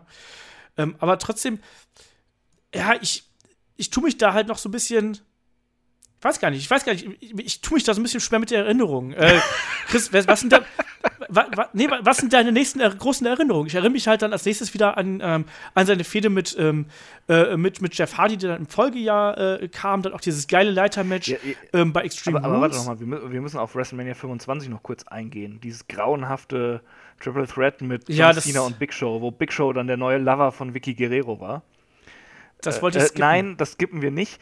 Man braucht nicht lange drüber reden, aber man sollte diesen Scheiß zumindest einmal erwähnen. so, jetzt darfst du über deine Titelfehde gegen Jeff Hardy sprechen oder fragen, was auch immer.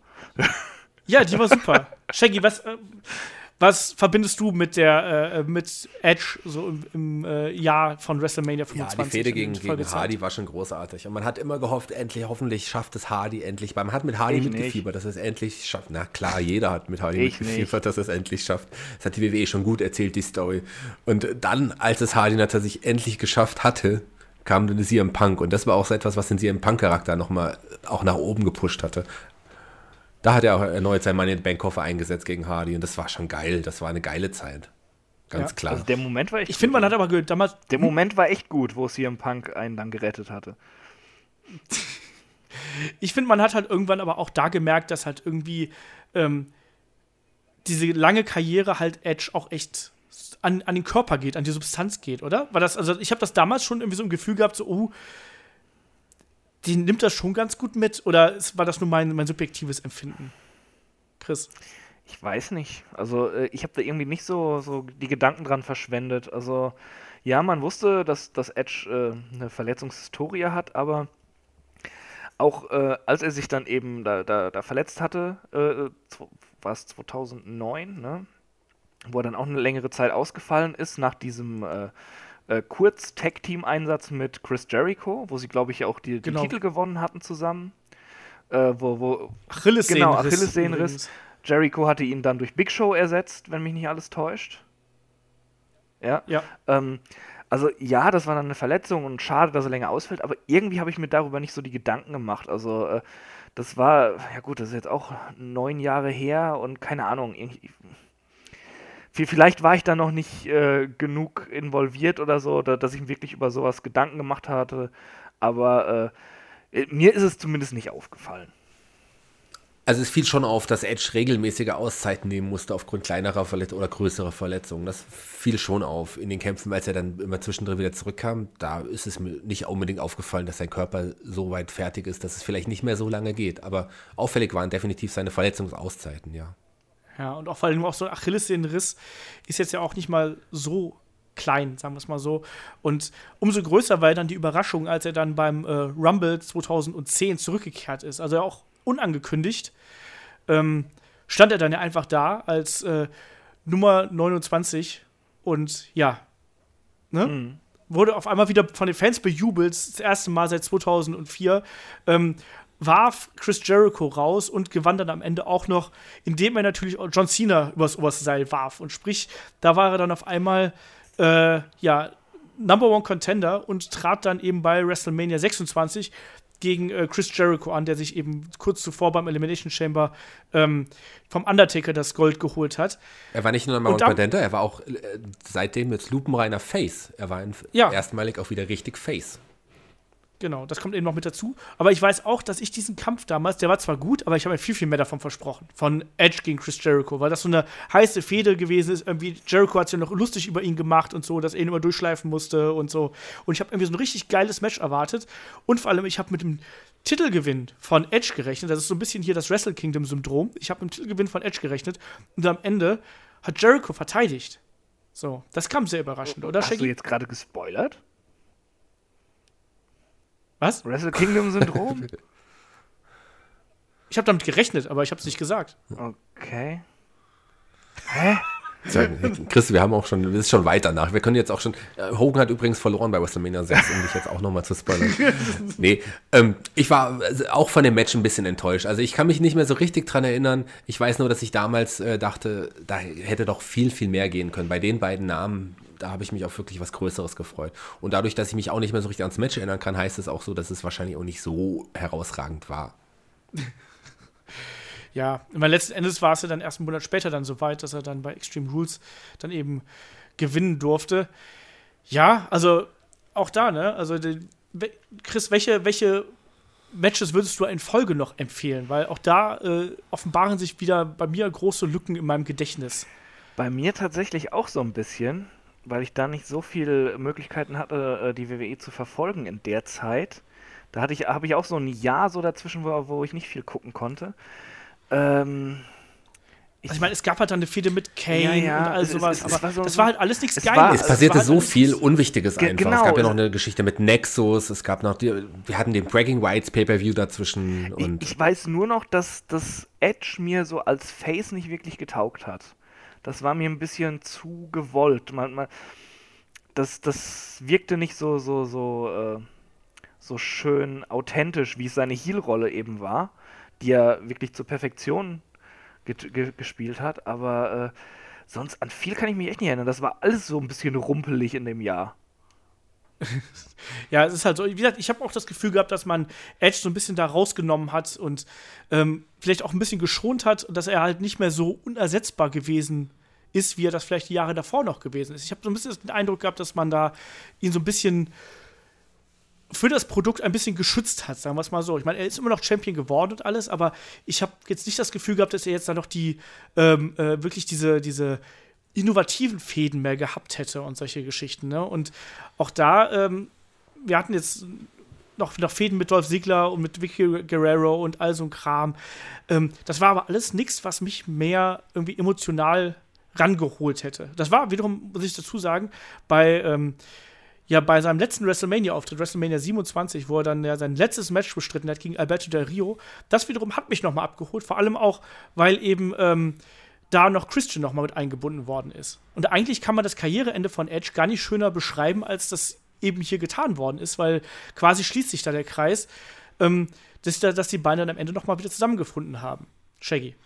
Ja, man hat ja die, die Fehde, die ich am Anfang auch sehr interessant fand mit Alberto Del Rio, also Edge versus Alberto Del Rio, aufgewertet, indem ähm, Del Rio hatte ja an seiner Seite immer noch Ricardo Rodriguez und seinen NXT-Rookie, den er damals betreut hat. Das war die Zeit, als jeder, als es dieses Casting gab und jeder NXT-Rookie auch einen Pro an seiner Seite hatte. Und, und Del Rio war der Pro von Protus Clay und den hat man halt an, an die Seite geholt von Protus Clay und da brauchte Edge natürlich auch Hilfe und da kam es zur Reunion von Edge und Christian und das war schon eine schöne Zeit. Das war schon geil. Und auch bei WrestleMania als, als Edge tatsächlich dann noch seinen World-Titel behalten hat gegen, gegen Alberto Del Rio. Das war ein geiles Match und ich habe mich gefreut, ähm, Edge und Christian wieder bei einer WrestleMania zusammen feiern zu sehen im Ring. Ja. Also das hat, das hat mir auch Spaß gemacht. Und damit können wir vielleicht noch so ein bisschen äh, Edge, bevor wir jetzt hier auf, das, auf die Karriereenden der beiden eingehen, ähm, können wir vielleicht noch mal so einen kleinen Sprung zurück machen und dann noch mal so die Restzeit von äh, Christian beleuchten, weil da gab es auch noch einiges Gutes. Wir haben es am Anfang schon so ein bisschen angesprochen. Also ähm, zum einen natürlich ähm, finde ich nach wie vor, dass diese Fehde, die er mit, mit Randy Orton gehabt hat, ähm, die wird häufig so ein bisschen unter ferner Liefen gehandelt. Aber ich fand die einfach mega, ganz im Ernst. Ich fand die super gut, weil da vor allen Dingen auch Christian hat es irgendwie geschafft, äh, wirklich richtig gute Matches nochmal aus dem Orten rauszuziehen, von dem man zu dem Zeitpunkt, also wir sind jetzt hier so 2010 rum, da habe ich eigentlich nicht mehr damit gerechnet, dass der da noch richtig gut wird. So, der war da für mich eigentlich schon durch. Und ich fand das richtig gut, was die beiden da gemacht haben, oder Shaggy? Ja, Christian, es lag halt auch vor allem an Christian. Ich fand auch so die Art und Weise, wie er immer wieder ein weiteres Match wollte, das war einfach toll und, und die Matches waren unterhaltsam und der Titel ist ja ein paar Mal hin und her gewechselt, das war schon auch, auch man wusste auch nicht, wie es weitergeht, das war schon ganz cool aufgebaut. Und äh, ich finde, dass Christian mit jedem Wrestler eine sehr interessante äh, Fehde führen kann. Christian ist einer der Wrestler, die sowas können. Und klar, deswegen war auch Randy Orton das war so die Zeit, wo er wirklich mal wieder noch interessant war und wo man sogar mitgefiebert hat auf die, auf die Matches der beiden. Das stimmt. Ich, mich, ich kann mich damals daran erinnern, dass ich mich auf Matches von Randy Orton gefreut habe. So, das gibt's selten. Inzwischen. Muss ich leider sagen. Das war 2011 übrigens, nicht 2010. Ähm, ja, und dann, was ich dann auch noch ansprechen will, natürlich dann äh, 2000, ähm, dann natürlich muss man sagen, also 2000, äh, wann war das? Wann war der Titelgewinn gegen Alberto Del Rio? Das war bei 2011. Das war 2011, auch, ne? ja. Stimmt. Den müssen wir natürlich auch noch ansprechen. Das war in Folge der, des Retirements von, äh, von Edge. Den dürfen wir natürlich dann nicht, nicht unter den Tisch fallen lassen hier, ne? weil das war auch ein geiler Moment, oder Chris? Das war ein genialer Moment, ja. Äh, Gerade wenn man eben seit Jahren schon äh, Fan von Christian war und auch so ein bisschen mitbekommen hat, wie er sich bei TNA entwickelt hat, dass er eben äh, auf jeden Fall bewiesen hat schon, dass er eine Company tragen kann, dass er ein würdiger Champion ist, dass dann endlich dieser längst überfällige Moment kommt. Äh, das äh, war schon toll. Also ich, ich weiß, als er den, äh, den Titel abgehangen hat, hatte ich ein bisschen Pippi in den Augen. ja.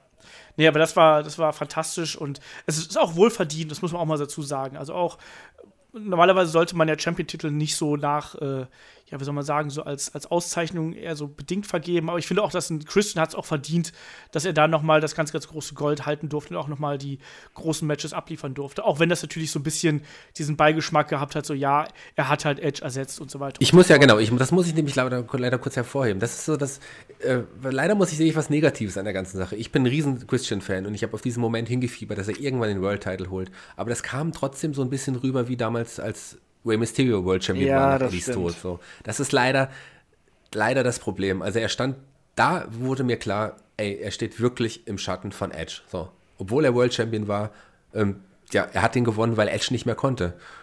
So, das war das Problem. Leider. Ja. ja. Und dann ist es ja, also im Endeffekt war dann auch diese Fehde mit Randy Orton, war dann auch so der letzte wirklich große Höhepunkt seiner Karriere. Also ich meine, er hat ja zwischendurch noch mal in den Folgejahren noch mal IC-Titel gewonnen, aber auch da, ich finde, das ist schon die Zeit, wo WWE auch extrem ja, nicht langweilig, aber es war halt einfach so, da hat man halt eben die Titelwechsel so hin und her geworfen irgendwie. Und wenn du mich jetzt fragen müsstest, nach einem großen IC-Title-Gewinn oder großen Match von Christian zwischen, keine Ahnung, 2012 und 2014, ich könnte dir nichts nennen. Nee, ich auch nicht. Chris, geht nee, ja, das, das, geht mir auf jeden Fall auch ähnlich. Da könnte ich dir auch nichts nennen. Z äh, zwei, äh, bleh, bleh. Sorry, 2012 bis 2014 war auch irgendwie so ein Jahr äh, oder, oder war, war so eine Zeit, äh, wo irgendwie viel so, so, so rumgeklüngelt wurde einfach. Wo, wo allgemein kein wenig große Sachen liefen. Das, äh, man, so im Nachhinein könnte man vielleicht sagen, dass da so langsam hinter den Kulissen auch so ein Umbruch angefangen hatte und sich über einige Sachen Gedanken gemacht wurden, die dann hinterher durchgesetzt wurden. Irgendwie war das alles so ein bisschen, ähm, ja, einfach mehr vom Alten lassen, was mal laufen, so dieser Zeitraum. Ja, so hat es sich angefühlt, ne? Also auch da, ne, dass man hat dann auch, selbst als Zuschauer hat man halt das Programm noch irgendwie verfolgt, aber vieles ist dann eben auch einfach so an einem vorbeigegangen. Und man hat auch das Gefühl gehabt, das war so ein bisschen Generationswechsel. Ähm, zugleich sind aber auch viele Alte noch irgendwie dabei geblieben. Ich weiß nicht, aber Christian ist dann einfach auch so ein bisschen überrollt worden. Und auch durch die häufigen Auszeiten. Er war ja auch oft verletzt, dann noch mal hier mal schlechter eingesetzt, da auch mal gar nicht eingesetzt. Ne? Ja, also, es war halt irgendwie so, so, so klar, äh, du hattest Punk und Brian, auf die man Bock hatte, und der Rest war halt immer so, ey, die Zeit. Und, und da, da fällt leider auch Christian dann mit rein irgendwie so. Da, so die, die ganze Midcard, wo sie ihn halt eher reingeworfen hatten, war so ja fast schon nicht existent. Das, da waren halt ein paar Leute, die äh, ja wahllos mal gegeneinander angetreten sind und dann ist mal der Gürtel gewechselt.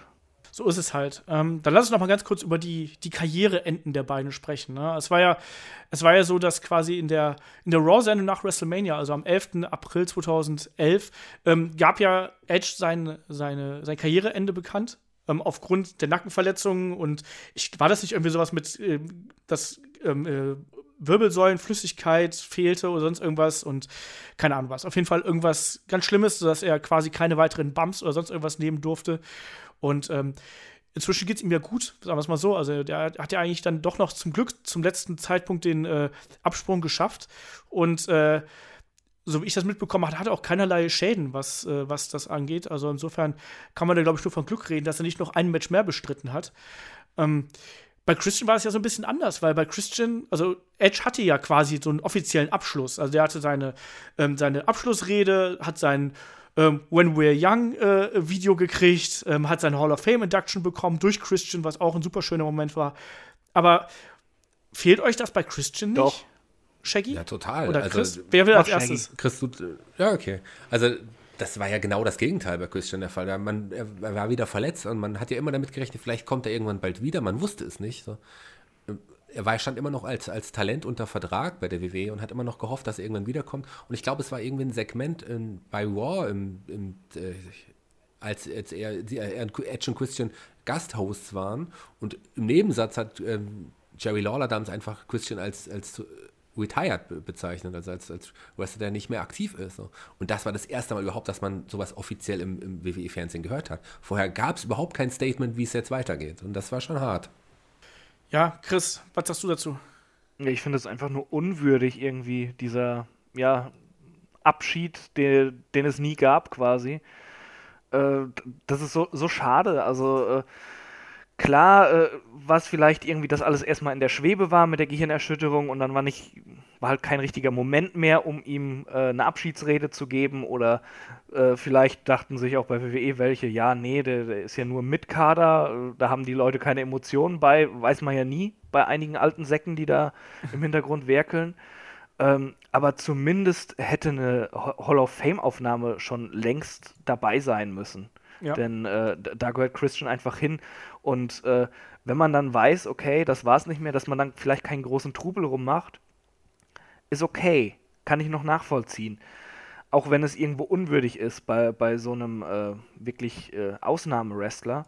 Aber äh, da muss dann einfach zwangsweise auch sehr zügig, wie es eben auch bei anderen Leuten war, eine Hall of Fame-Aufnahme kommen, wo dann eben so ein Abschied von den Fans sein kann. Irgendwie äh, ist es ganz schwer, so als Fan, weil man mit diesem Kapitel einfach nicht abschließen konnte. Genau, ja. Da, da ist einfach noch was offen. Ja. Man weiß nicht so ganz, äh, wie man damit umgehen soll. Es fehlt was. Ja. Unterschreibe ich so vollkommen. Und ich sag mal, vor allem auch, wenn selbst ein Coco Beware in der Hall of Fame ist, warum ist ein Christian noch nicht in der Hall of Fame? So. Also ist. Immer Coco Beware als Maßstab zu nehmen, ist, glaube ich, bei der Hall of Fame auch eine schwierige Sache. Coco Beware, da dürfte jeder Coco Beware generell als Maßstab zu nehmen, ist schwierig. Hm. Weißt weil der klein ist. Hm. Ach, der ist größer als du, das oder? Stimmt gar nicht. Doch. Jeder ist größer als du. Das stimmt gar nicht, David ist kleiner als ich. Nein, Doch, nein. wohl. Ähm, Dafür Nein. hat der David ein großes Herz im Gegensatz zu dir. ich habe ich hab andere große. Na, vergessen wir das. Nein, das stimmt auch nicht. Nein, das stimmt überhaupt nicht. Das kann ich bestätigen. Ähm, ich habe keine großen Golfschläger. Ähm, nein, ich, ich schließe mich da euch komplett an. Also es fehlt halt bei Christians Karriere echt so ein Abschluss. Also ein würdiger Abschluss, der diese großartige Leistung, die er da über Jahre gebracht hat, irgendwie gewürdigt hat.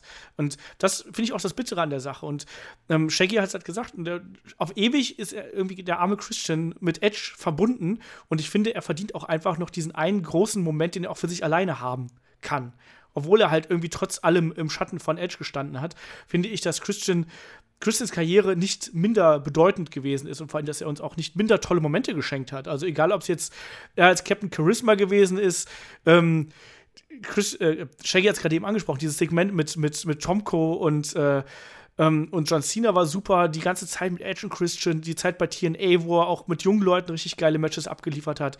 Ähm, das, ich, ich kann es halt nicht nachvollziehen. Ich hoffe, das kommt einfach noch irgendwann in den nächsten Jahren und er wird dann nicht übergangen. Man weiß es nicht, ne? Ähm, ja, und damit würde ich sagen, können wir auch hier den Deckel auf Edge und Christian drauf machen. Ist ja auch groß genug geworden, der Topf, muss man sozusagen. Ja, ne? aber war schön. Ne, war schön, aber äh, wir haben natürlich auch noch die Fragen. So, das kommt ja auch noch. Wir haben ja noch ein paar Fragen hier auf Lager, die wir natürlich auch noch beantworten wollen. Und da kommen wir dann jetzt zu. Ihr wisst, Fragen stellt ihr an fragetetlog.de, Facebook, Twitter, YouTube, Instagram, wo auch immer ihr uns finden könnt. Äh, da könnt ihr uns überall Fragen, Feedback oder was auch immer gerne rüberschicken.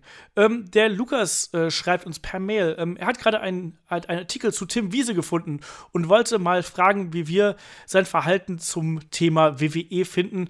Außerdem möchte der Lukas gerne wissen, wie wir äh, Tim Wiese im Ring ähm, finden. So, Tim Wiese ist ja, weil letztes Jahr war er ja äh, bei WWE aktiv einmal. Wir haben auch damals einen Podcast drüber, vorletztes Jahr, äh, ähm, haben wir auch einen Podcast drüber gemacht und so. Und hier sagte er halt, ja, ähm, man hätte ihn halt erstmal quasi schleifen wollen, eine mehrjährige Ausbildung und hat er keinen Bock drauf gehabt. Und zum anderen ähm, will er halt nicht in die USA ziehen, weil er aus famili familiären Gründen ähm, lieber hier geblieben wäre. So, um mal ganz, äh, ja, das mal ganz klar zu sagen. Also er hat quasi WWE eine Abfuhr erteilt. Ähm, Chris, wie findest du die Begründung? Du hast den Artikel auch gelesen, den der äh, Lukas uns geschickt hat. Wie findest du die Begründung von Tim Wiese? Ach, das ist halt ein typischer Tim Wiese, ne? An ihm liegt es nicht und äh, er sieht es nicht ein, dass er eine mehrjährige Ausbildung dazu machen muss, weil er denkt, er ist eh der Topstar. Und er sagt ja auch so Sachen wie, ja, sie wollten ihn für den deutschen Markt als äh, den Topstar aufbauen, bla bla bla. Äh, das ist halt so die typische Tim Wiese-Arroganz, die man ja von ihm kennt. Ähm, ich kann seine Gründe nachvollziehen, von wegen, hey, äh, ich bin zu alt, um noch eine mehrjährige Ausbildung zu machen. Wenn er das so gesagt hätte, das könnte ich nachvollziehen. Genauso wie, dass er sagt, ich lebe mit meiner Familie in Bremen, ich ziehe nicht in die USA. Kann ich Alles nachvollziehen. Ja. Aber der Rest, den er sagt, ist halt äh, Mumpitz in meinen Augen. Das war erstmal was eine ne klare PR-Nummer mit Wiese im WWE-Ring, ja, wo sie ihn mal kurz fit gemacht haben, dass er ein paar Clotheslines austeilen kann. Äh, schöne PR-Nummer, ja. Ja. Aber dass er, dass da so viel geplant war, also bitte. Äh, Es, es war ja so, er durfte ins Performance Center und sie wollten sich ihn auch mal angucken und sowas, ja. Alles okay. Aber dass da mit ihm so geplant war, dass es, also bitte, das kann da niemandem erzählen. Und, äh, ich erinnere mich auch noch, äh, was letztes Jahr oder vorletztes Jahr, ich glaube vorletztes Jahr, da äh, hatten wir doch diese Telefonkonferenz mit Triple H. Kannst du Ja. dich daran noch erinnern? Ja, ja. Und da habe ich ihn ja auch äh, nach Tim Wiese gefragt, wie es damit aussieht. Und das war schon ausweichend. Also äh, Triple H hat dann wirklich so, so ganz allgemein so, ja, äh, es bekommt jeder seine Chance und äh, Tim kann ja ins Performance Center und dann, dann zeigen, wie es darum steht, aber er muss genauso arbeiten wie die anderen und so. Das war halt schon, ja, was hältst du von seiner Leistung im Ring von Tim Wiese? ja, viel hat man ja nicht gesehen, ne? Eben. Da- Das war halt, äh, da kann man jetzt nicht sagen, er wäre ein guter oder er wäre ein schlechter gewesen, aber mal ganz generell, er ist eh zu alt eigentlich. Und äh, ja, äh, für eine PR-Nummer war es gut. Ja. Aber äh, dass da nichts draus geworden ist, das war irgendwo klar. Shaggy, hast du dem was hinzuzufügen? Na, nicht viel. Chris hat im Grunde all das gesagt, was auch wirklich so ist. Es war ganz eindeutig einfach nur eine Werbemaßnahme. Mehr war von vornherein sicherlich nicht geplant. Und auch Tim Wiese weiß das. Und ich glaube, Tim Wiese wirkt einfach seinen Charakter so. Und das kann er gut und das kann er auch weiterhin machen. Und ich habe Tim Wiese tatsächlich im Ring gesehen. Ich war live äh, vor Ort und äh, ich fand es den Umständen entsprechend recht angenehm. Also er hat jetzt nicht viel gezeigt, ein Hip Toss, ein Clothesline und so, mehr musste er nicht zeigen. Aber das war okay. Ja. So. Also ich habe, äh, Tom Gerhardt war im Ring deutlich schlechter. ja. ja. In dem schließe Vladimir ich mich Kotzloff wahrscheinlich auch. nee, aber in dem schließe ich mich an. Also das war eine PR-Maßnahme, das hat funktioniert. Ich meine, noch immer verbinden ganz viele deutsche Team Wiese mit Wrestling, warum auch immer und umgekehrt. Ähm, und ja, im Ring, wie Chris gesagt hat, das war jetzt ja nicht viel, aber das, was er gezeigt hat, war okay. Und das war gut, das hat gepasst. Aber das kann man eigentlich auch von jemandem, der einen sportlichen Hintergrund hat, auch erwarten, dass der nach ein paar Wochen Training zwei Clotheslines und Big Splash und Bodyslam zeigen kann. So, glaube ich. Ich glaube, das sollte man von jemandem erwarten und von jemandem wie Tom Gerhardt zum Beispiel, der, glaube ich, generell relativ wenig Sport macht, äh, durfte man da nicht mehr erwarten.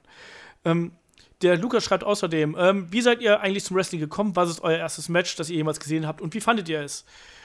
Äh, Shaggy zuerst. Ja, also ich habe damals in der Schule haben wir angefangen Wrestling zu schauen. Ich wusste es nicht, ob ich soll ich das jetzt machen und ich habe meinen der Junge, der mit dem ich damals, der Frank, mit dem ich damals immer zur Schule gelaufen bin, hat mich dann überzeugt, das doch auch mal zu probieren. Und ja, da hat es angefangen. Im Fernsehen lief das ja. Ich habe ähm, dann so ein paar WWE-Sendungen, WWF-Sendungen damals gesehen, aber so das erst, und das richtige Großereignis, das ich mich als erstes erinnere, ist WrestleMania 6 tatsächlich. Aber ich habe schon vorher angefangen. Ich habe mir damals aus der Videothek eine Videokassette geholt und ich glaube, das war Starcade 89 oder so. Also ich erinnere mich noch an der, der Main Event war, auf der Videokassette waren übrigens nur zwei Kämpfe, warum auch immer. Ähm, ich erinnere mich, der Main Event war, glaube ich, Quaid Muta und Terry Funk gegen Sting und Ric Flair in diesem Cage-Match. Ich weiß, ich glaube, es war Starcade 89. Und es gab noch ein Match der Skyscrapers gegen die Road Warriors. So, das sind so die, die Matches, an die ich mich als erstes erinnere. Aber so als richtiges Großereignis ist es WrestleMania 6. Ja. Bei mir ist es ähnlich. Bei mir ist WrestleMania 6 ähm, da ganz klar Hogan gegen den Warrior. Ähm, Gegensatz zu Edge habe ich es leider noch nicht zur Innenring-Karriere geschafft, aber ich fand das einfach magisch damals. Und ich habe davor gesessen, ich war total fasziniert und bin seitdem nicht mehr davon weggekommen. Chris? Äh, ja, das hat, die Frage hatten wir, glaube ich, schon mal beantwortet in irgendeinem Podcast. Ähnlich, ja. Da äh, konnte ich auch sagen, wa, ich glaube, ich konnte sagen, was mein erstes Match war. Jetzt fällt es mir nicht ein. Vielleicht habe ich es mir auch damals ausgedacht, weil es gerade so, so, plausibel schien, dass das mein erstes Match war. Ich weiß es nicht mehr. Zum Wrestling gekommen äh, bin ich durch äh, meinen Onkel, glaube ich. Der hat es mal so hier und da geschaut. Und da habe ich mal was mitgekriegt, fand's cool. Durfte es von meinen Eltern her nicht sehen, bla bla bla. Hab hier und da mal äh, Videokassetten bekommen, wo ein Verwandter was aufgenommen hatte. Und jetzt so die erste Großveranstaltung, an die ich mich richtig erinnere, war, glaube ich, dann WrestleMania 12, wo ich mehr von gesehen hatte. Aber das ist alles wirklich sehr verschwommen, weil ich da einfach noch zu jung war. Okay. Machen wir weiter. Der Steve White, der auch schon im äh, Podcast, also im Hauptpodcast nachgefragt hat, ähm, fragt via Twitter: ähm, Seid ihr eigentlich Fußballfans? Wenn ja, was ist euer Verein? Worauf könntet ihr eher verzichten, Fußball oder Wrestling? Äh, mach ich wieder die Runde. Shaggy, bist du Fußballfan? Oh, ich war mal größerer Fußballfan. Ich schaue gelegentlich noch Fußball, aber so, ich würde mich nicht als Krisenfan bezeichnen. Aber ich habe natürlich auch einen Lieblingsverein und das ist der einzig wahre, der VfB Stuttgart. Und auf was kannst du eher verzichten, Wrestling oder Fußball? Fußball. habe ich ja schon verzichtet quasi, dass ich das nicht mehr verfolge. Jetzt dadurch, dass Mario Gomez wieder bei Stuttgart ist, weiß ich nicht, ob ich vielleicht ab und zu doch mal wieder ein bisschen Fußball schaue. Aber klar kann Fußball Wrestling niemals in meinem Leben verdrängen. Chris, ich glaube, du bist der größte Fußballfan hier in der Runde. Mit euch beiden wahrscheinlich, ja. Ja, ich muss die Frage nochmal stellen, wenn äh, David und Kai dabei sind. Das sind oh, auch beides oh, wenn David dabei ist, dann können wir uns aber eine Stunde anhören, dass Eintracht Frankfurt die besten Fans der Welt ist. Da wäre ich in dieser Diskussion wäre ich gerne dabei, weil ich mag Eintracht Frankfurt überhaupt ich, nicht. Ich als Hesse ich, ich, ich kenne nur Frankfurt-Fans, aber das ist ein, die haben ganz schlimme Fans. Oh, ja, ich hoffe, das hört das, jetzt keiner von meinen Freunden. Das sehe ich nämlich auch so. Ich mag David super gerne, aber wenn er mit, mit der Eintracht anfängt, denke ich immer so, ach nee, bitte nicht, du bist so sympathisch. Lass ihn, lass ihn über die Eintracht reden. Der Chris ist, äh, er hat es jetzt noch nicht gesagt, aber er ist RB Leipzig-Fan. Alter. Und Olaf Hoffenheim. Chris, äh, was für ein Fußballfan bist du? Nee, äh, ich bin äh, Fan von Borussia Mönchengladbach und vom FC Liverpool. und äh, bin mit dieser Wahl auch meistens glücklich. Äh, ja, worauf könnte ich eher verzichten? Äh, wahrscheinlich auch auf Fußball. Also da bin ich öfter irgendwie angepisst oder, oder habe keine Lust oder es kommt mir, kommen mir Dinge merkwürdig vor, die eigentlich einem nicht merkwürdig vorkommen sollten. Äh, Stichwort äh, Umsetzung des Videoschiedsrichters zum Beispiel. ähm, und da ist mir dieser Fake-Sport namens Wrestling doch viel lieber. Okay. Also, also ähm, Fake-Sport bitte in Anführungszeichen. Ich möchte keine bösen Mails bekommen, nicht schon wieder. Nein, alles gut. Ähm, bei mir ist es eigentlich so, ich gucke eigentlich kaum noch Fußball. Also ich gucke, ich verfolge so hier und da halt noch, was in der Bundesliga passiert. Gucke mir hin und wieder mal die Sportschau an, wenn ich irgendwie Lust und Laune habe. Ähm, ich muss natürlich lokal koloritbedingt irgendwie so ein bisschen gucken, was der erste FC Köln macht. Boah. Was aber auch das, kein Spaß das, ist. Das ist so widerlich. Ähm, aber ich bin jetzt kein, ich, ich würde mich selber nicht als Fußballfan bezeichnen. Deswegen habe ich auch keinen Lieblingsverein oder sonst irgendwas, sondern äh, ich verfolge Fortuna Köln. Verfolge halt so nebenbei. Und deswegen ist auch die Antwort relativ einfach, ähm, auf was ich eher verzichten könnte. Ich könnte eindeutig auf Fußball verzichten. So. Ähm, der Sören fragt, wie Instagram lohnt sich New Japan World eigentlich? Wir sind auf Instagram? Wir sind auf Instagram, aber ich habe schon lange nichts mehr dran gemacht. Shaggy, lohnt sich äh, New Japan World? Kurze Antwort. Ähm, ja. Ausrufezeichen, Ausrufezeichen, Ausrufezeichen. Ja. Also gerade nach Wrestle Kingdom jetzt noch mal eine Stufe mehr, würde ich sagen. Ähm, Chris, was sagst du? Kann ich nicht viel zu sagen. Ich habe bisher, glaube ich, einmal reingeguckt. Okay. Also, wenn man sich durch die wirklich schreckliche Benutzerführung gewühlt hat, dann lohnt es sich auf jeden Fall. Ähm, der Chief Booker fragt via YouTube: ähm, Denkt ihr, man sollte mehr Manager, wie zum Beispiel Paul Heyman, einsetzen, um schwache Micworker zu stärken? Mir würden da zum Beispiel Nakamura und Asuka einfallen, die das meiner Meinung nach gebrauchen könnten. Ähnliche Frage hatten wir auch schon mal. Ähm, ich weiß gar nicht, was wir damals geantwortet haben. Ich finde, ehrlich gesagt, ich, ich, ich mag Manager grundsätzlich erstmal sehr, sehr gerne. Ich finde aber, man sollte ähm, immer Manager haben, die auch wirklich zu ihr, zu ihren Klienten passen. Ich finde, ein Paul Heyman zum Beispiel überschattet über, überschattet jeden anderen Klienten außer Brock Lesnar. Und deswegen würde ich zum Beispiel keine Asuka an seine Seite stellen, auch keinen Nakamura, sondern es muss halt wirklich jemand sein, der dann einzeln und allein dafür gemacht ist und dass er wirklich dafür passt. Ähm, und deswegen, ich würde gerne mehr Manager sehen, aber nicht einfach nur, um mehr Manager zu haben. Chris, was sagst du? Äh, Sehe ich eigentlich genauso wie du. Also es muss einfach passen mit der, äh, mit der Verbindung zwischen Manager und Klienten eben, was es bei Heyman und Lesnar tut. Ähm, und dann ist es halt eben immer so, so von Fall zu Fall unterschiedlich. Ja, ich, ich finde Manager an sich auch eine coole Sache und würde mehr, äh, gerne mehr sehen davon. Aber ähm, es kommt auch so ein bisschen auf die Darstellung oder äh, das Gimmick eben des Wrestlers an.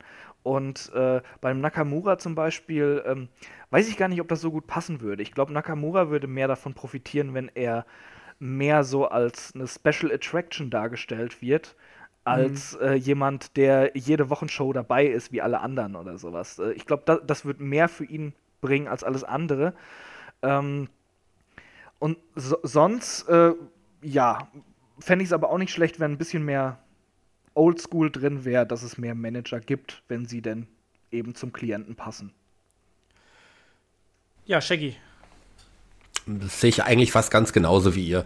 Manager waren immer eine Bereicherung und sind ein besonderer Farbtupfer im Wrestling. Gerade die gute alte Zeit war schon immer geil mit diesen ganzen Managern. Und was ich auch cool fand, ich meine, der Manager hat nicht immer unbedingt 100% zum Wrestler gepasst, aber irgendwie war dann, dadurch, dass der Manager manchmal auch mehrere Leute hatte, diese Heen, Bobby Heen als bestes Beispiel, Heen Family, so, das war eine Gruppierung, die eigentlich auch nicht zusammengepasst hat. Das einzige Gemeinsamkeit war, dass sie Bobby Heen als Manager hatten. Und es war trotzdem irgendwie cool. Also ich finde, das ist schon eine super Sache.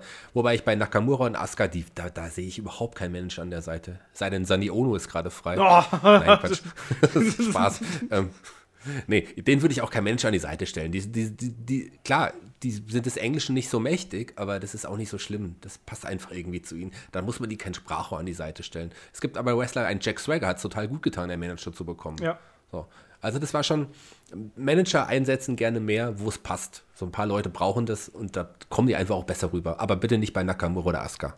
Ja, sehe ich auch so. Ähm, Dr. WWE fragt via YouTube. Ich würde gerne wissen, wo er seinen Dr. WWE hat. Ähm, ich finde es okay und manchmal sogar gut, äh, wenn es Matches äh, wie Goldberg gegen Lesnar oder eventuell bald Angle vs. Triple H gibt. Äh, da kommt Big Time Feeling auf. Diese Leute bringen aufgrund ihrer langen und großen Karrieren Star Power mit. Ähm, das wird auch bei, sorry, Roman Reigns oder Seth Rollins in 15 Jahren so sein. Deshalb ist es für mich okay, wenn man solche Leute ein Pay-Per-View, mit solchen Leuten ein Pay-Per-View aufwertet. Wie seht ihr das? Ist All-Star vs. All-Star okay oder sollte WWE sowas vermeiden? Ähm, ich finde es okay, solange man das eben nicht in Überfluss macht. Also mal als Special Attraction kann man das absolut so machen. Man muss halt sehen, dass man aber auch äh, gerade zur WrestleMania-Saison auch mal den Jüngeren, in Anführungsstrichen, ähm, wirklich mal das Vertrauen schenkt und denen auch mal die großen Matches gibt ähm, und dass nicht zu viele ähm, Allstars gerade auf der Road to WrestleMania irgendwie da im Mittelpunkt stehen. Äh, Chris, was sagst du dazu? Äh, ich ich sehe es eigentlich genauso wie du auch. Ähm, ja, was, was, soll man da groß sagen? Äh, klar, äh, so, so, eine Star Power ist, ist halt cool, kann ein Pay-Per-View aufwerten. Problematisch wird es dann nur, äh, wenn alles andere eben diesen Allstars untergeordnet wird. Und äh, das ist dann nicht okay. Und da werde ich dann halt auch sauer. Also die Sache mit Goldberg gegen Lesnar, die kann man bringen. Aber die Sache mit dem Universal Title und Owens, das war halt eine dreckige Nummer. Und die Oder Survivor halt Series zum Beispiel. Survivor ja. Series Main Event. Ja, äh, aber die, diese Owens-Titelsache, das fand ich halt immer noch, äh, das finde ich zum Kotzen. Da könnte ich mich jetzt noch drüber aufregen. äh, und sowas macht WWE halt leider gerne, dass sie zu viel eben diesen Allstars unterordnen. Da muss es eine gesunde Mischung geben. Und äh, wo ich aber widersprechen will, ist bei ähm, Roman Reigns und Seth Rollins sehe ich noch nicht so. Da, da, müssen noch ein paar Stufen erklommen werden, dass sie überhaupt so den Rang haben, dass man sie als die großen Allstars annimmt. Äh, klar, Roman Reigns ist schon ein ganz, ganz großer Name, aber er ist halt mittlerweile. Äh, er, er, wird halt einfach noch nicht genug angenommen von Leuten, mhm. dass man irgendwie da was hat. Und man kann nicht dann nach der Karriere paar Jahre später ihn wiederbringen und alle jubeln oder alle finden ihn immer noch doof oder so, da muss es dann eine andere emotionale Verbindung einfach geben zum Publikum. Da müssen halt wirklich noch ein paar Stufen genommen werden. Äh, so wie es zum Beispiel bei einem Cena war, der, äh, bei dem irgendwann der Punkt kam, wo er halt auch nicht mehr äh, ja, Cena wins lol war, sondern eben jemand, der sich einfach über Jahre den Arsch aufgerissen hat, dass das erkannt wurde. Und bei Seth Rollins äh, ist halt noch mehr zu tun, weil der einfach auch zu oft irgendwo äh, ja, äh, in der Midcard oder, oder Uppercard rumdümpelt, ohne irgendwie jetzt großes Spotlight zu haben oder eine Story oder sowas. Auch äh, wenn er vom Potenzial her wahrscheinlich ein absoluter Topstar sein könnte. Da muss man einfach abwarten. Jetzt schon pauschal zu sagen, wer dann irgendwann in 15 Jahren der Allstar ist, nee, da schließe ich mich nicht an. Shaggy? Tja, Chris hat die Frage von Dr. WWE ja schon mehr als ausführlich jetzt beantwortet. In einer Doktorarbeit beantwortet. Es tut mir ähm, leid, ich laber halt viel. Nee, ist ja auch vollkommen okay. habt ihr, auch, ihr habt ja auch recht, mehr gibt es eigentlich nicht zu sagen. Die WWE hat es einfach verpasst, neue Stars aufzubauen in den letzten Jahren. Deswegen müssen sie halt auch auf Allstars setzen. So ist es halt auch. Aber wie ihr das sagt, eine gesunde Mischung ist, ist ganz gut. Ähm, Allstar gegen Allstar kann mal cool sein. Allstar gegen neuen Star, das wäre auch super. Aber klar braucht man das ein bisschen und eine gesunde Mischung. Mehr sollte es nicht sein. Ich habe aber auch eine Frage an Dr. WWE. Ist es der, der entscheidet, ob äh, Daniel Bryan wiederkehrt oder ist das ein anderer? nächste, nächste Frage. Ähm, der Martin fragt via Facebook, ähm, wenn ihr über die Damen sprecht, also wir, ähm, hört man immer, dass ihr von Asuka sehr begeistert seid. Ich finde auch, dass sie eine sehr gute Wrestlerin ist, aber warum findet ihr es so wichtig, äh, dass sie als unbesiegbar aufgebaut wird? Ich finde die ähm, auch nicht schlecht, aber ich finde, im Roster sind auch einige, die ebenfalls sehr gut sind. Charlotte, Paige, Alexa und noch mehr. Würde es diese Frauen nicht erheblich abwerten, wenn Asuka sie jetzt zeitnah, äh, Asuka jetzt zeitnah einen Titel holt und dann kein Match in diesem Jahr verliert? Shaggy, wie siehst du das?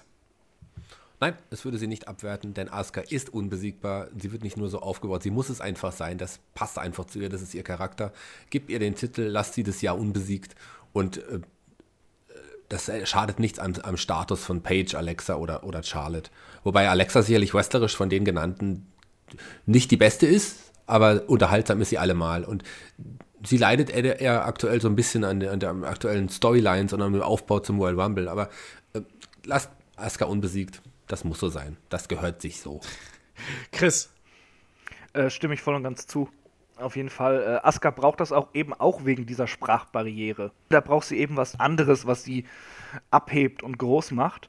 Und äh, man nimmt es ihr ja auch ab, bei, äh, wie sie ihr Gimmick verkörpert und wie sie im Ring auftritt. Das passt alles. Ähm, ich glaube, Charlotte, Paige, Alexa und andere, die, ähm, ja, äh, was sie mehr abwertet, ist ein, eigentlich, dass äh, die WWE sowohl bei Raw als bei SmackDown immer eigentlich nur eine Frauen-Storyline hat und die dreht sich um den Titel. Und der Rest ist meistens irgendwie so da einfach nur. Mit wenigen Ausnahmen zwischendrin ja. mal. Und äh, das wertet sie ab. Äh, was die WWE dann eher machen müsste, damit das funktionieren kann. Asuka äh, unbesiegbar hat den Titel, dass eben unter ihr diese Division auch noch existiert und da gewisse Dinge passieren und äh, äh, sich Charaktere entwickeln und beweisen und aufgebaut werden. Und das ist eher das Problem, als dass man äh, eine Frau als äh, stärker darstellt. Ja. Äh, unterschreibe ich so. Ich finde auch, es ist ganz gut, dass du zumindest äh, versuchst, einen Wrestler als oder eine Wrestlerin in diesem Fall wirklich als etwas Besonderes darzustellen, während alle anderen halt irgendwie, irgendwie gleich sind auf ihre Art und Weise. Ähm, Entsprechend würde ich auch erstmal das Gimmick so belassen. Und vor allem ist das Gute ist ja auch daran, wenn dann irgendjemand ähm, Asuka schlagen kann auf äh, eine mehr oder minder eindeutige Art und Weise, dann, solange es nicht mit dem Taser ist oder sonst irgendwas, ähm, dann hat man diese Wrestlerin automatisch sehr, sehr hoch aufgebaut und hat ähm, potenziell eine neue große Main-Eventerin, ähm, mit der man eben noch mehr machen kann. Also von daher, es ist ja eine Win-Win-Situation. Und da Asuka ohnehin schon diesen, äh, diesen Mythos hat, dass sie unbesiegbar ist, schadet das auch den anderen nicht, wenn sie gegen sie verlieren. Und natürlich sollte man jetzt Asuka nicht jeden, jede innerhalb von zwei Sekunden wegbügeln lassen, sondern eben auch in harten Matches. Aber warum denn nicht? Also ich finde das durchaus okay und ich glaube auch nicht, dass das irgendjemand anders schadet. Mhm. Ähm, der Martin fragt noch weiterhin, ja? Kleinen Moment, äh, bevor ich es vergesse, ich glaube, du hast den Burger vergessen bei den Fragen ich mache es ja nicht von oben nach unten. Chris. Ja, sonst ist jetzt hier alles von oben nach unten, nur der nicht. Ja, Magst aber du jetzt, den ich Burger gedacht, etwa ich, nicht? Ich springe halt manchmal ein bisschen und äh, denke mir, was passt denn gerade in den Zusammenhang, Chris? Entschuldigung, ich wollte es nur sagen, hätte ja sein können, du hast es überlesen und dann ärgert sich der Bürger, dass er nicht drangekommen ist. Ich muss den Chris jetzt auf stumm schalten. so, Shaggy. Nicht, dass der Bürger auch merkt, dass, er, dass eine Frage weiter oben steht auf unserem Handout. Genau. Entschuldigung. Ich hätte ja sein können, der allmächtige Olaf vergisst mal was. Ich vergesse nichts. Ähm, auf jeden Fall fragt der Martin noch, noch immer fragt der Martin, ähm, er findet, dass die GMs eher langweilig sind, wobei die Geschichte bei SmackDown ja momentan ganz okay ist. Ähm, wäre es denn dabei nicht schlecht, äh, wenn man die Geschichte rund um die GM doch so aufbaut wie schon so oft, also mit einem bösen GM, der aber ähm, mächtige Unterstützung aus dem Roster holt und dagegen äh, steht halt der charismatische Face. Also wollen wir es so haben wie sonst auch oder findet ihr diese Grauzonen, ähm, wie es jetzt gerade ist mit Daniel Bryan, äh, findet ihr das gerade gut? Ich weiß gar nicht, ich finde es ich eigentlich immer gut, wenn irgendwas anderes passiert als sonst üblich. Und ich finde die Story gerade bei SmackDown extrem spannend. Und das ist ein Grund, weshalb ich SmackDown einschalte. Das macht mir Spaß und das sind Leute, mit denen ich mich irgendwie identifizieren kann. Und wir alle wollen auch wissen, wie es mit Daniel Bryan jetzt weitergeht eben, es ist ja gerade gut, dass wir nicht wissen, ja, was jetzt da, wie es da weitergeht, was da passiert. Und gerade weil es jetzt mal was anderes ist, was Neues, wo man auch nicht genau weiß, wer ist jetzt wer, wer ist was, gibt es überhaupt ein Face, gibt es ein Heal, wohin entwickelt sich das? Das ist ja gerade das Spannende. Und das finde ich eigentlich gut, dass es so ist und es sollte auch nicht anders sein. Das ist doch so, als wenn man bei Game of Thrones verlangen würde, dass alle Helden am Ende überleben. So. Weil es immer so gewesen ist. Und am Ende gibt es die Hochzeit. Ach, Spoiler auf, auf die letzte Staffel, weißt du? Ähm, Chris, willst du da noch was zu, hinzufügen? Nee, ich stimme euch da ab und. Äh, meine Güte, wir reden zu lange. Ich stimme euch voll. Du! es tut mir leid. Ich stimme, ich stimme euch voll und ganz zu. Ich möchte aber noch ergänzen, wo Olaf gerade meinte, er vergisst nie etwas. Er hat vergessen, die Frage in unser Händler Handout zu schreiben. Ja, aber ich habe es Ja, ich wundere mich auch. Zum Glück habe ich mich daran erinnert und habe sie wieder äh, hinzugefügt. und warum kam die Frage von Burger noch gar nicht? Das ist einer meiner absoluten Lieblingsserver. Genau. Olaf, was ist da los? Moment, der, der Burger fragt nämlich noch, oder beziehungsweise er, er stellt eine These auf, die fand ich eigentlich sehr interessant. Ähm, er schreibt nämlich, 2018 wird ein historisches Jahr. Ich habe das Gefühl, Vince McMahon wird WWE in diesem Jahr verkaufen. So, das finde ich eine spannende, spannende These auf jeden Fall. Äh, Chris, glaubst du, dass äh, Vince McMahon WWE verkaufen wird? Ich glaube nicht dran, halte es aber trotzdem für möglich. äh, jetzt, wo wieder diese Gerüchte aufflammen, dass äh, Vince eine, eine Football-Liga noch machen will und sowas, ähm, die er ja angeblich mit seinem Privatvermögen dann eben aufstockt und äh, aufbaut, äh, halte ich es für möglich, dass er quasi der WWE eher den Rücken kehrt, dass er sich darauf konzentriert.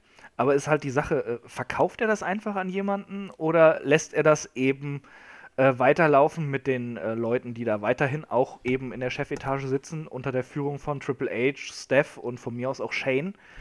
Ähm, ich glaube nicht dran, dass er es verkauft, aber wie gesagt, ich halte es nicht für unmöglich. Es gibt, es gab ja auch in der Vergangenheit mal Gerüchte, dass Disney gerne die WWE kaufen wollte, was ich nicht besonders geil fände. Roman Disney Reigns gegen Kylo Ren.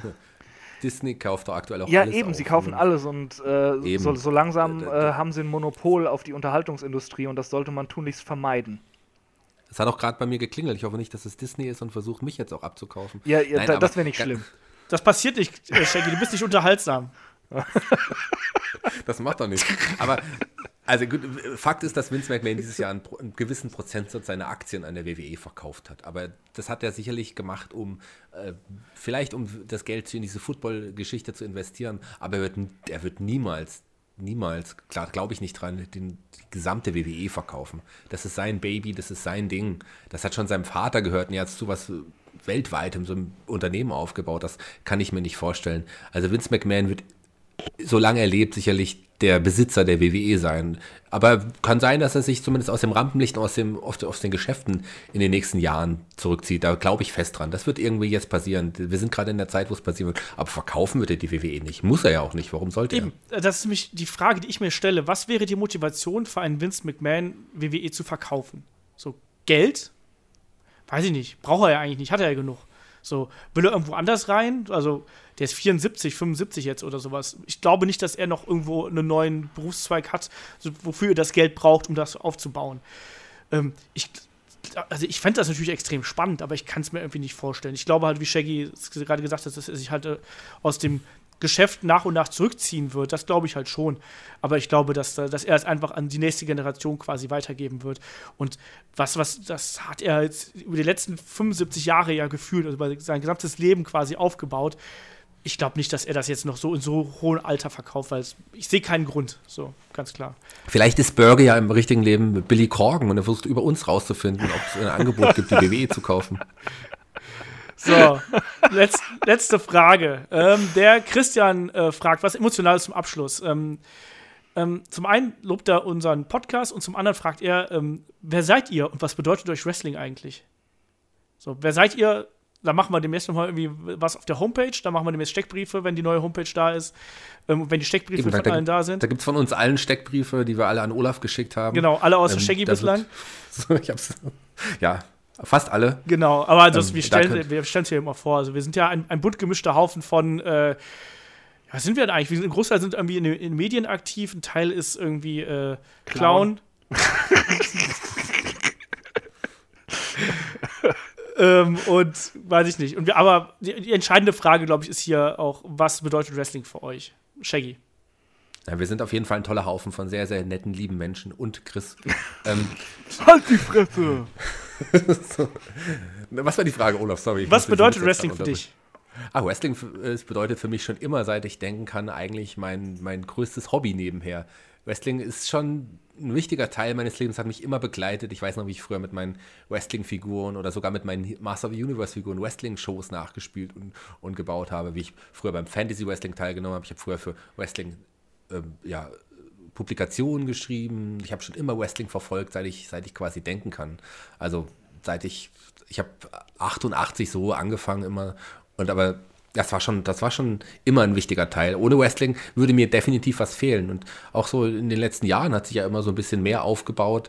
Dadurch, dass ich jetzt auch äh, bei der WXW so als Lokalveranstalter eingestiegen bin, dort auch manchmal aushelfe und so weiter. Jetzt durch euch, durch dass ich so tolle Podcasts machen darf, dass wir so viele nette Hörer haben. Also Wrestling wird immer größer, nimmt immer eine größere Stellung in meinem Leben ein, obwohl es immer schon so mit die größte Stellung hat als, als Hobby. So. Mehr ist es nicht für mich, aber es ist trotzdem, ohne Wrestling würde mir irgendwas Großes im Leben fehlen. Chris, was würde dir Großes im Leben fehlen? Warum lachst du denn? Weil ich schmutzige Gedanken habe. Ähm, Chris, was würde dir im Leben fehlen ohne Wrestling? Was bedeutet dir Wrestling? Äh, boah, das, das ist schwer in Worte zu fassen und äh, ich glaube, wenn ich jetzt alles sagen würde, was es mir bedeutet oder äh, was, Beschreib was es mir, so, dass Olaf keine schmutzigen Gedanken was, bekommt. äh, wobei es mir geholfen hat oder, oder, oder was auch immer, würde ich hier noch äh, in einer Stunde sitzen, aber das möchte ich ja nicht, weil ich ja zu viel rede, wie mir heute schon mehrfach gesagt wurde. Jetzt Ähm, redest du auch sehr lange um den heißen Brei herum übrigens. Ja, Das stimmt überhaupt nicht, wir haben es nur dreimal gesagt.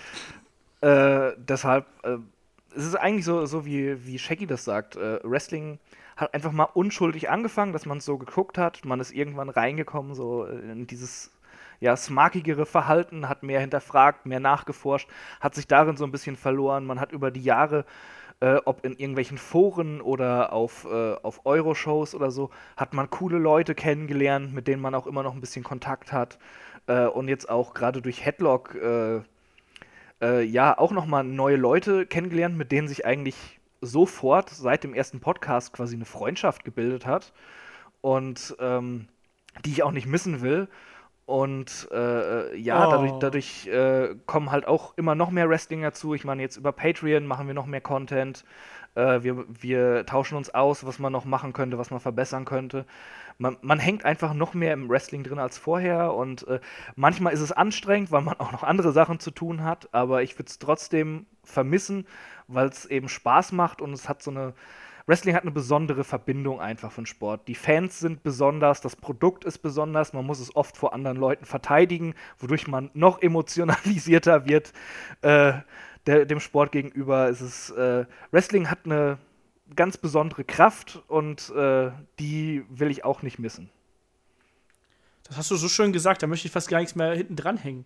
Ähm, was bedeutet Wrestling für mich? Wrestling ist halt immer da. Also Wrestling war schon immer da, soweit ich denken kann, so ein bisschen. Also ähm, ganz egal, ob, äh, ähm, ob ich irgendwie als, als kleiner Junge im, im, im Schlafzimmer meiner Eltern irgendwie Wrestling auf der großen Glotze geschaut habe und die, die Videotapes irgendwie da äh, in Videorekorder eingelegt habe oder ähm, als ich später irgendwie in der Schule gewesen bin und keine Ahnung, darüber philosophiert habe, wie geil es wäre, Wrestler, Wrestler zu werden oder Wrestling-Shirts getragen habe, Wrestling-Videospiele äh, ge- gespielt habe.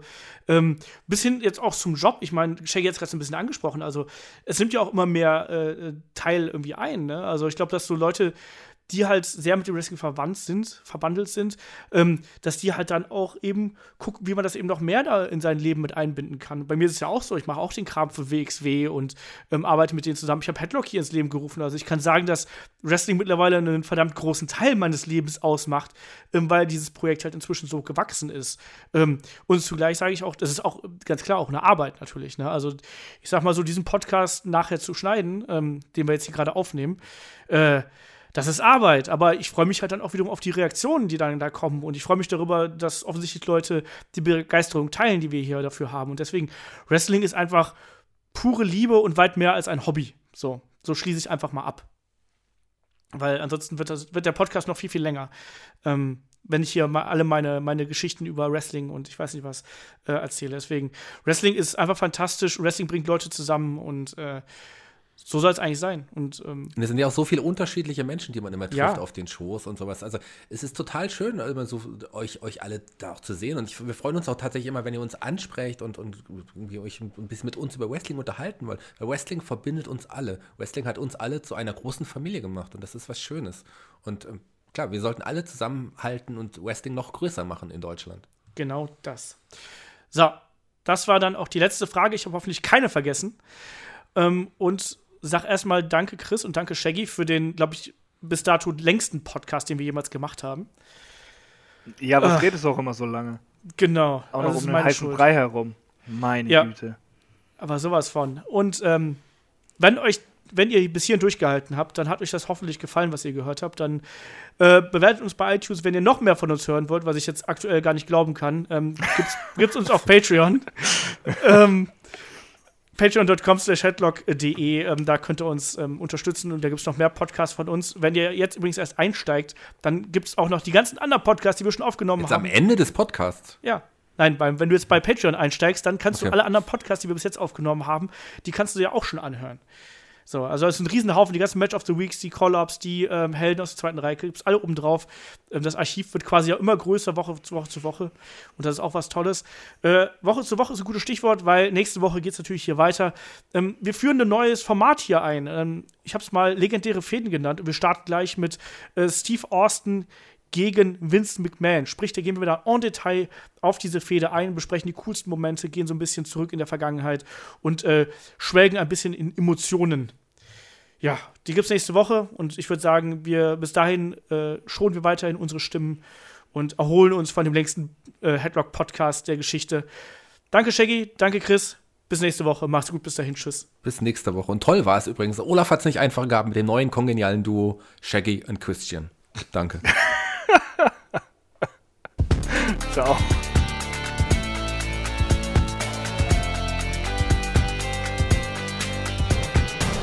Headlock, der Pro Wrestling Podcast.